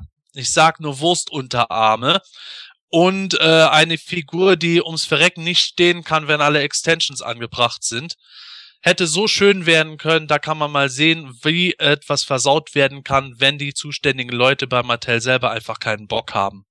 Gott sei Dank ist die Person, die da federführend versaut hat, weg vom Fenster. Da muss ich wirklich sagen, ich habe kein Mitleid mit Leuten, die, die einfach, obwohl sie dafür bezahlt werden, nicht die Arbeit machen, die man von ihnen erwarten sollte. Platz Nummer drei. Rio Blast wegen der Bauchklappe. Im Grunde wieder das gleiche. Mattel hätte gekonnt, aber nicht gewollt. Neuer Torso wäre nötig gewesen, dann wäre die Figur, Figur genial geworden. So wurde sie zu einem der größten Flops. Wirklich extrem schade, was dort am Potenzial vergeudet wurde dafür. Platz Nummer zwei. Sweet Bee. Ich kann wirklich nichts gegen die Figur an sich in ihrer ähm, Umsetzung sagen. Die Figur ist äh, ein eigentlich nicht schlechter Mix aus der alten Figur und dem Zeichentrick. Aber allein auf persönlicher Schiene kann ich mit Sweetbee leider Gottes überhaupt nichts anfangen. So sehr wie ich NA toll fand, so sehr wie ich auch Entraptor toll fand, so sehr hat mich Sweetbee enttäuscht. Die Figur hätte fairerweise auch, auch einfach bei mir nur dann gewinnen können, wenn ein komplettes Redesign gemacht worden wäre. Insofern, wer Sweetbee mag, nicht böse nehmen. Es ist einfach nur mein persönliches Empfinden dabei, dass ich mit diesem Design relativ wenig anfangen kann. Was den Charakter selbst betrifft, aus dem Zeichentrick heraus, da stehe ich wieder anders gegenüber, wohlgemerkt. Platz Nummer eins. Hordak von der San Diego Comic Con. Mit was für einer Dreistigkeit kann man dieses Produkt für 30 Dollar anbieten? Es ist vollkommen irrelevant, dass dort ein Wechselarm und ein Mini-Imp dabei sind. Die Qualität, selbst von dem, was drin ist, ist nicht gut gemacht das, was uns dort angeboten wird, ist nicht im geringsten das, was wir auf gut Deutsch verdient hätten, wonach wir verlangt hätten und was diesen Preis rechtfertigt. Es ist auf gut Deutsch eine Schande, so etwas guten Gewissens uns angeboten zu haben. Und dann, als letzter Punkt, außer Konkurrenz bei den Flops, die Gerüchteküche bezüglich der Moto Classics Toyline. Es gibt viele richtige Gerüchte, es gibt viele gute Gerüchte, aber es gab auch leider Gottes sehr viel dabei, wo ich, äh, wo ich offen gesagt das Gefühl hatte, dass manche Leute mehr damit beschäftigt waren, sich selbst in den Vordergrund zu rücken, als sich um die Sache zu kümmern. Ich hoffe, dass das 2015 wieder etwas andere Bahnen annehmen wird und dass auch äh, manche Dinge wieder etwas faktischer begründet sein werden. Vielen Dank. Ja, ich muss sagen, ich äh, bin äh, für die jetzige Aufnahme etwas schlecht vorbereitet. Äh, ich habe es gar nicht geschafft, mir da jeweils eine Top 5 rauszusuchen, äh, zumindest mal auf Basis der Moto Classics. Ähm, allerdings so ein, zwei Figuren habe ich jetzt doch im Kopf, wo ich so ein, zwei Sachen noch mal gerne zu sagen möchte. Ähm, bei den Artikeln, die mir 2014 ähm, sehr gut gefallen hat, wobei ich das bei mir jetzt wirklich auf rein, rein optischer Basis entscheide, ist unter anderem eine Figur wie Too Bad, die ähm, finde ich sehr gut. Ich muss sagen, da bin ich vielleicht auch ein bisschen geprägt aus den 80er Jahren. Auch da fand ich Too Bad schon eine sehr, sehr gute Figur, die mir auch sehr gut gefallen hat. Und ähm, ja, ich muss sagen, mir gefällt auch die Moto Classics Variante sehr gut. Ähm, optisch, wie gesagt, gefällt mir das Ganze. Ähm, toll gemacht. Ähm, ein weiterer Artikel, den ich ähm, sehr gut finde. 2014 wurde jetzt hier schon das ein oder andere Mal gesagt, ist äh, Modulok.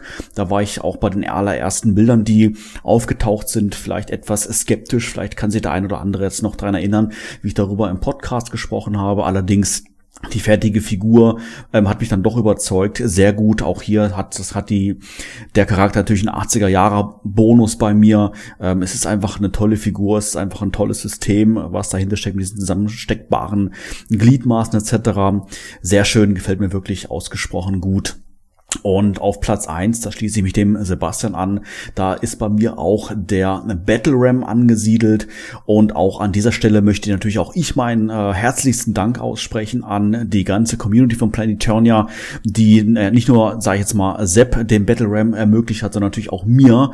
Und auch ich habe mich wirklich sehr, sehr darüber gefreut und ähm, ja, möchte auch an der Stelle wirklich nochmal von meinem Herzen her vielen, vielen Dank dafür sagen. Und auch bei mir ähm, ist letztendlich der gleiche Grund auch wie beim Sepp. Ich selber hätte ihn mir so auch vom preislichen her nicht gegönnt. Aber umso mehr freue ich mich natürlich, wie gesagt, dass er jetzt als Spende, als Dankeschön von der Planetonia Community seinen Weg zu mir nach Hause gefunden hat und dann letztendlich dann auch Platz nehmen darf, in Anführungszeichen, besser gesagt parken darf, neben meinem Battle Ram aus den 80er Jahren.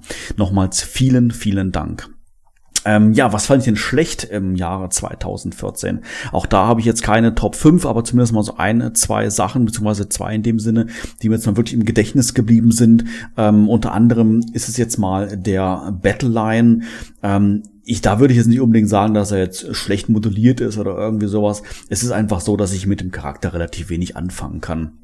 Ähm, er erinnert mich vom optischen her auch sehr stark an den 2000X Battlecat, ähm, der mir damals schon nicht so sonderlich zugesagt hat mit seiner kleinen Gesichtsmaske etc. und ähm, diesen anderen Details. Ja, also ist nicht so mein Ding. Ich, wie gesagt, nicht böse auffassen. Das Ding mag nicht schlecht sein, aber so rein vom optischen her ist es einfach etwas, wo ich nicht wirklich viel mit anfangen kann.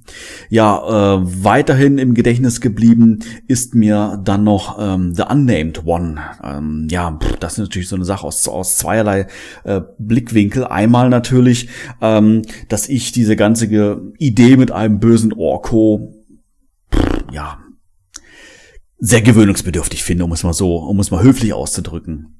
Scheiße findest du!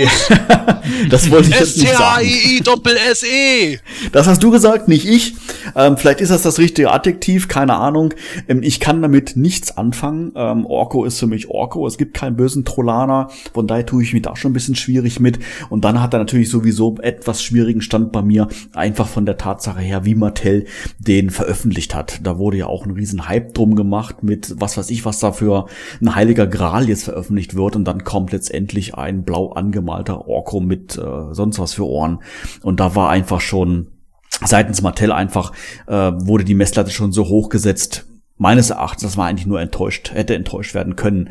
Und es war letztendlich, hat's die Erwartung einfach nicht erfüllt und wie gesagt, dann noch gepaart mit der Tatsache, dass es ein böser Trollaner ist, der, wenn wir es auf DC Comics beziehen, dann sonst welche Fäden alle im Hintergrund steuert ah, nee, also ist nicht so mein Ding. Aber trotzdem Summe 2014 war cool, war viele schöne Figuren dabei und ich freue mich auf 2015. Ja, okay, jeder hat jetzt mal so seine Tops und Flops gesagt. Ähm, ja, versuchen wir doch mal, vielleicht jeder für sich mal, welche Schulnote würdet ihr denn dem Moto Classics Jahr 2014 geben? Vielleicht so untermalt mit eurem generellen Fazit. Florian, fang du mal an. Ja, wieder, wieder der Einwand. Ich bin, ich bin noch recht neuer Classic-Sammler und, oder ich ja nur Classic-Sammler. Bin ja erst so seit, seit, äh, Mitte 2013 dabei. Deshalb ist das für mich noch alles ganz toll irgendwie. Aber ich will jetzt so sagen, so, mein Motto, ja, dem würde ich, würde ich mit bestem Gewissen eine 2 geben weil ich ich habe den Input nicht so und mir sind ein mir ich bin mit den Classics auch so alles ganz glücklich und für die anderen Sachen seid ihr zuständig, ein bisschen bisschen tiefer in die Materie zu erzählen und so. Aber ich für für mich kann meinem kompletten Classics ja mit vollem äh, mit vollem Herzen raus eine 2 geben. Eine 2 für die Moto Classics vom Florian. Gordon, was gibst du? Ja, also äh, ich sehe das, glaube ich, sogar ähnlich. Ähm, wenn wir jetzt tatsächlich nur vom Moto Classics Jahr sprechen. Äh, natürlich gibt es gibt es Sachen eben, bei denen ich einfach sage, oh, das hätte ich jetzt nicht gebraucht. Also ich bin zum Beispiel der Meinung, dass ich die Galactic Protector Shira nicht brauchte. Äh, ich bin auch der Meinung, genauso wie du, dass ich den Battle Lion einfach nicht äh, wirklich hätte haben müssen. Ähm, Sweet Bee, wie gesagt, hat sie auch in meine Flop 5 geschafft.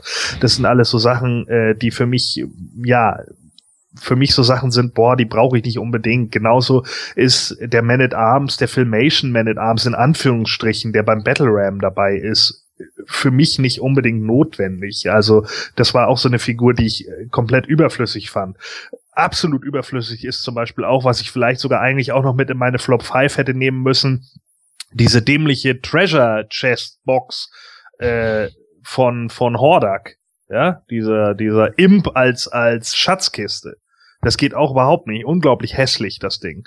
Aber dem gegen, äh, gegenüber stehen halt eben solche Sachen wie Too Bad, wie, wie Modulog, äh, wie eben Goatman und so weiter und so fort, eben wie eine Entrap da und eben auch andere Figuren, die mich wirklich äh, überzeugt haben. Also ein Light Hope finde ich, äh, nachdem ich ihn auch selber dann in der Hand gehabt habe, äh, unglaublich großartig. Gwildor finde ich äh, grandios modelliert. Also die, das sind alles so Figuren, die es dann für mich einfach rausziehen, wo ich dann auch einfach sagen kann, äh, äh, Mensch oder ein Intergalactic Skeletor oder so.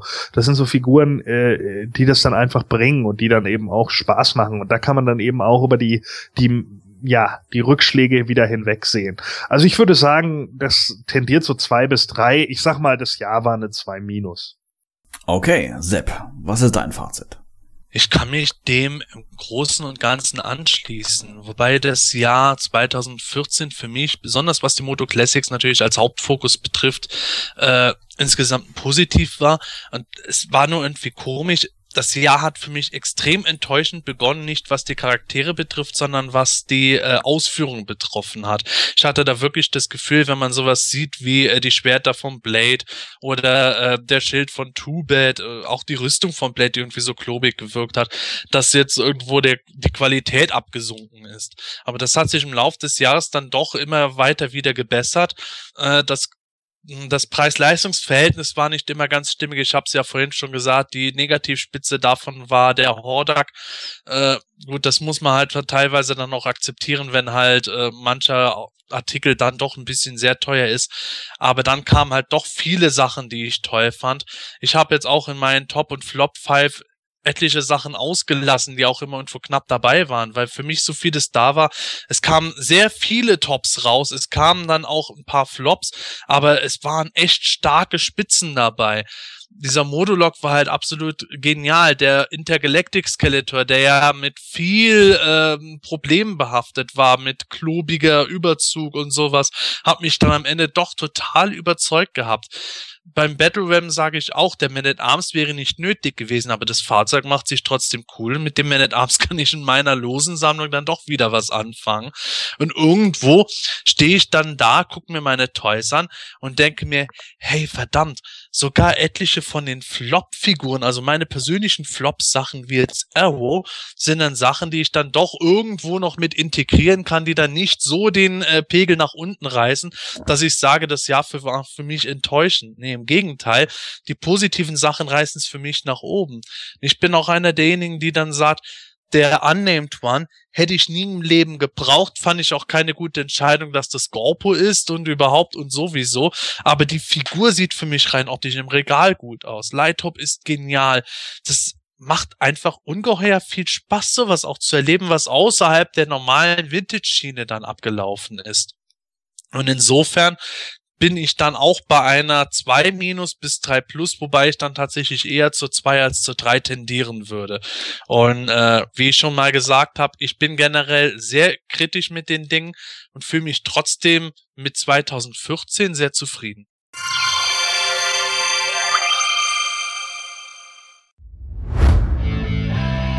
Hat dir diese Ausgabe vom Himalischen Quartett gefallen? Dann unterstütze jetzt unseren Podcast mit deiner Bewertung und deinem Kommentar. Nachdem du in iTunes das Himanische Quartett aufgerufen hast, kannst du uns über die angedruckte Sternchenleiste deine Bewertung zukommen lassen und den Podcast direkt im Anschluss auch kommentieren. Jedes positive Feedback hilft dem Quartett, seine Position in iTunes zu verbessern, um noch mehr Fans und interessierte Zuhörer zu erreichen. Vielen Dank für deine Unterstützung. You have the power.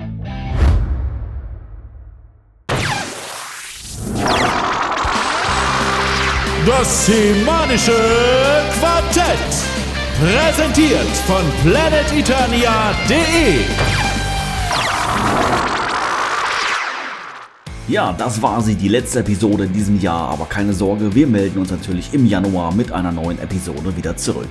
Jetzt aber heißt es erstmal Mikro aus und ein paar ruhige Weihnachtstage genießen. Bei uns heute zu Gast war Florian Kröger. Vielen herzlichen Dank für deinen Besuch.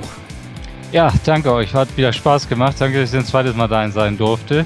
Allen Hörern und euch eine schöne Weihnachtszeit, geruhsamen guten Rutsch ins neue Jahr und ähm, vielleicht liest man sich ja mal wieder auf PE. Ja, ich wünsche auch allen Zuhörern ein besinnliches Fest und natürlich einen guten Rutsch ins neue Jahr. Vielen herzlichen Dank fürs regelmäßige Zuhören. Macht's gut, tschüss und bis dann. Tschüss, bis dann. Und ähm, was in dieser Folge schon einen gewissen Anklang gefunden hat, aber leider nicht umgesetzt wurde, es sollte tatsächlich mal ein Hörspiel-Crossover geben äh, von Europa und Kiosk zusammen. Und da wäre ein Zitat von Man at Arms gekommen: Hey, Jan Tenner. Tschüss.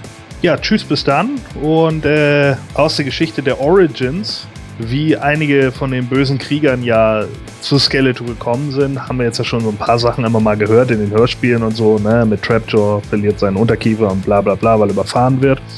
Und äh, ich kann euch noch eine neue Origin erzählen. Und zwar saß Skeletor irgendwann mal in Snake Mountain, hat mit Evelyn so gesprochen und er meinte er, Mensch, ich habe eigentlich ganz viele T-Shirts und so ein Kram äh, die würde ich eigentlich irgendwie ganz gerne verkaufen.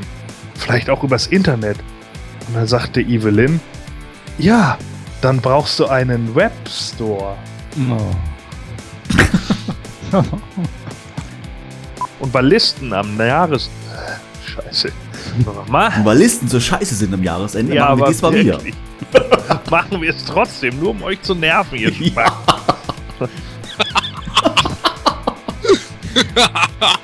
Ich bin fertig, du bist dran, Mann. Das alles und mehr. Oh, ich habe noch gar kein Outro. Das muss ich nächste Woche einsprechen. Das geht nicht. Doch, das geht. Sonst muss ich jetzt erstmal wieder warten und überlegen. Das geht jetzt nicht.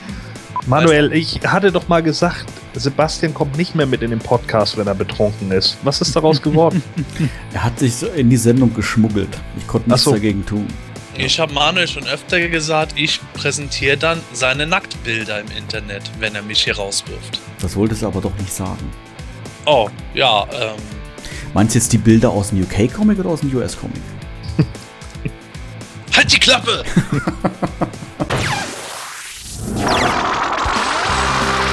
Das semanische Quartett. Präsentiert von planeteternia.de.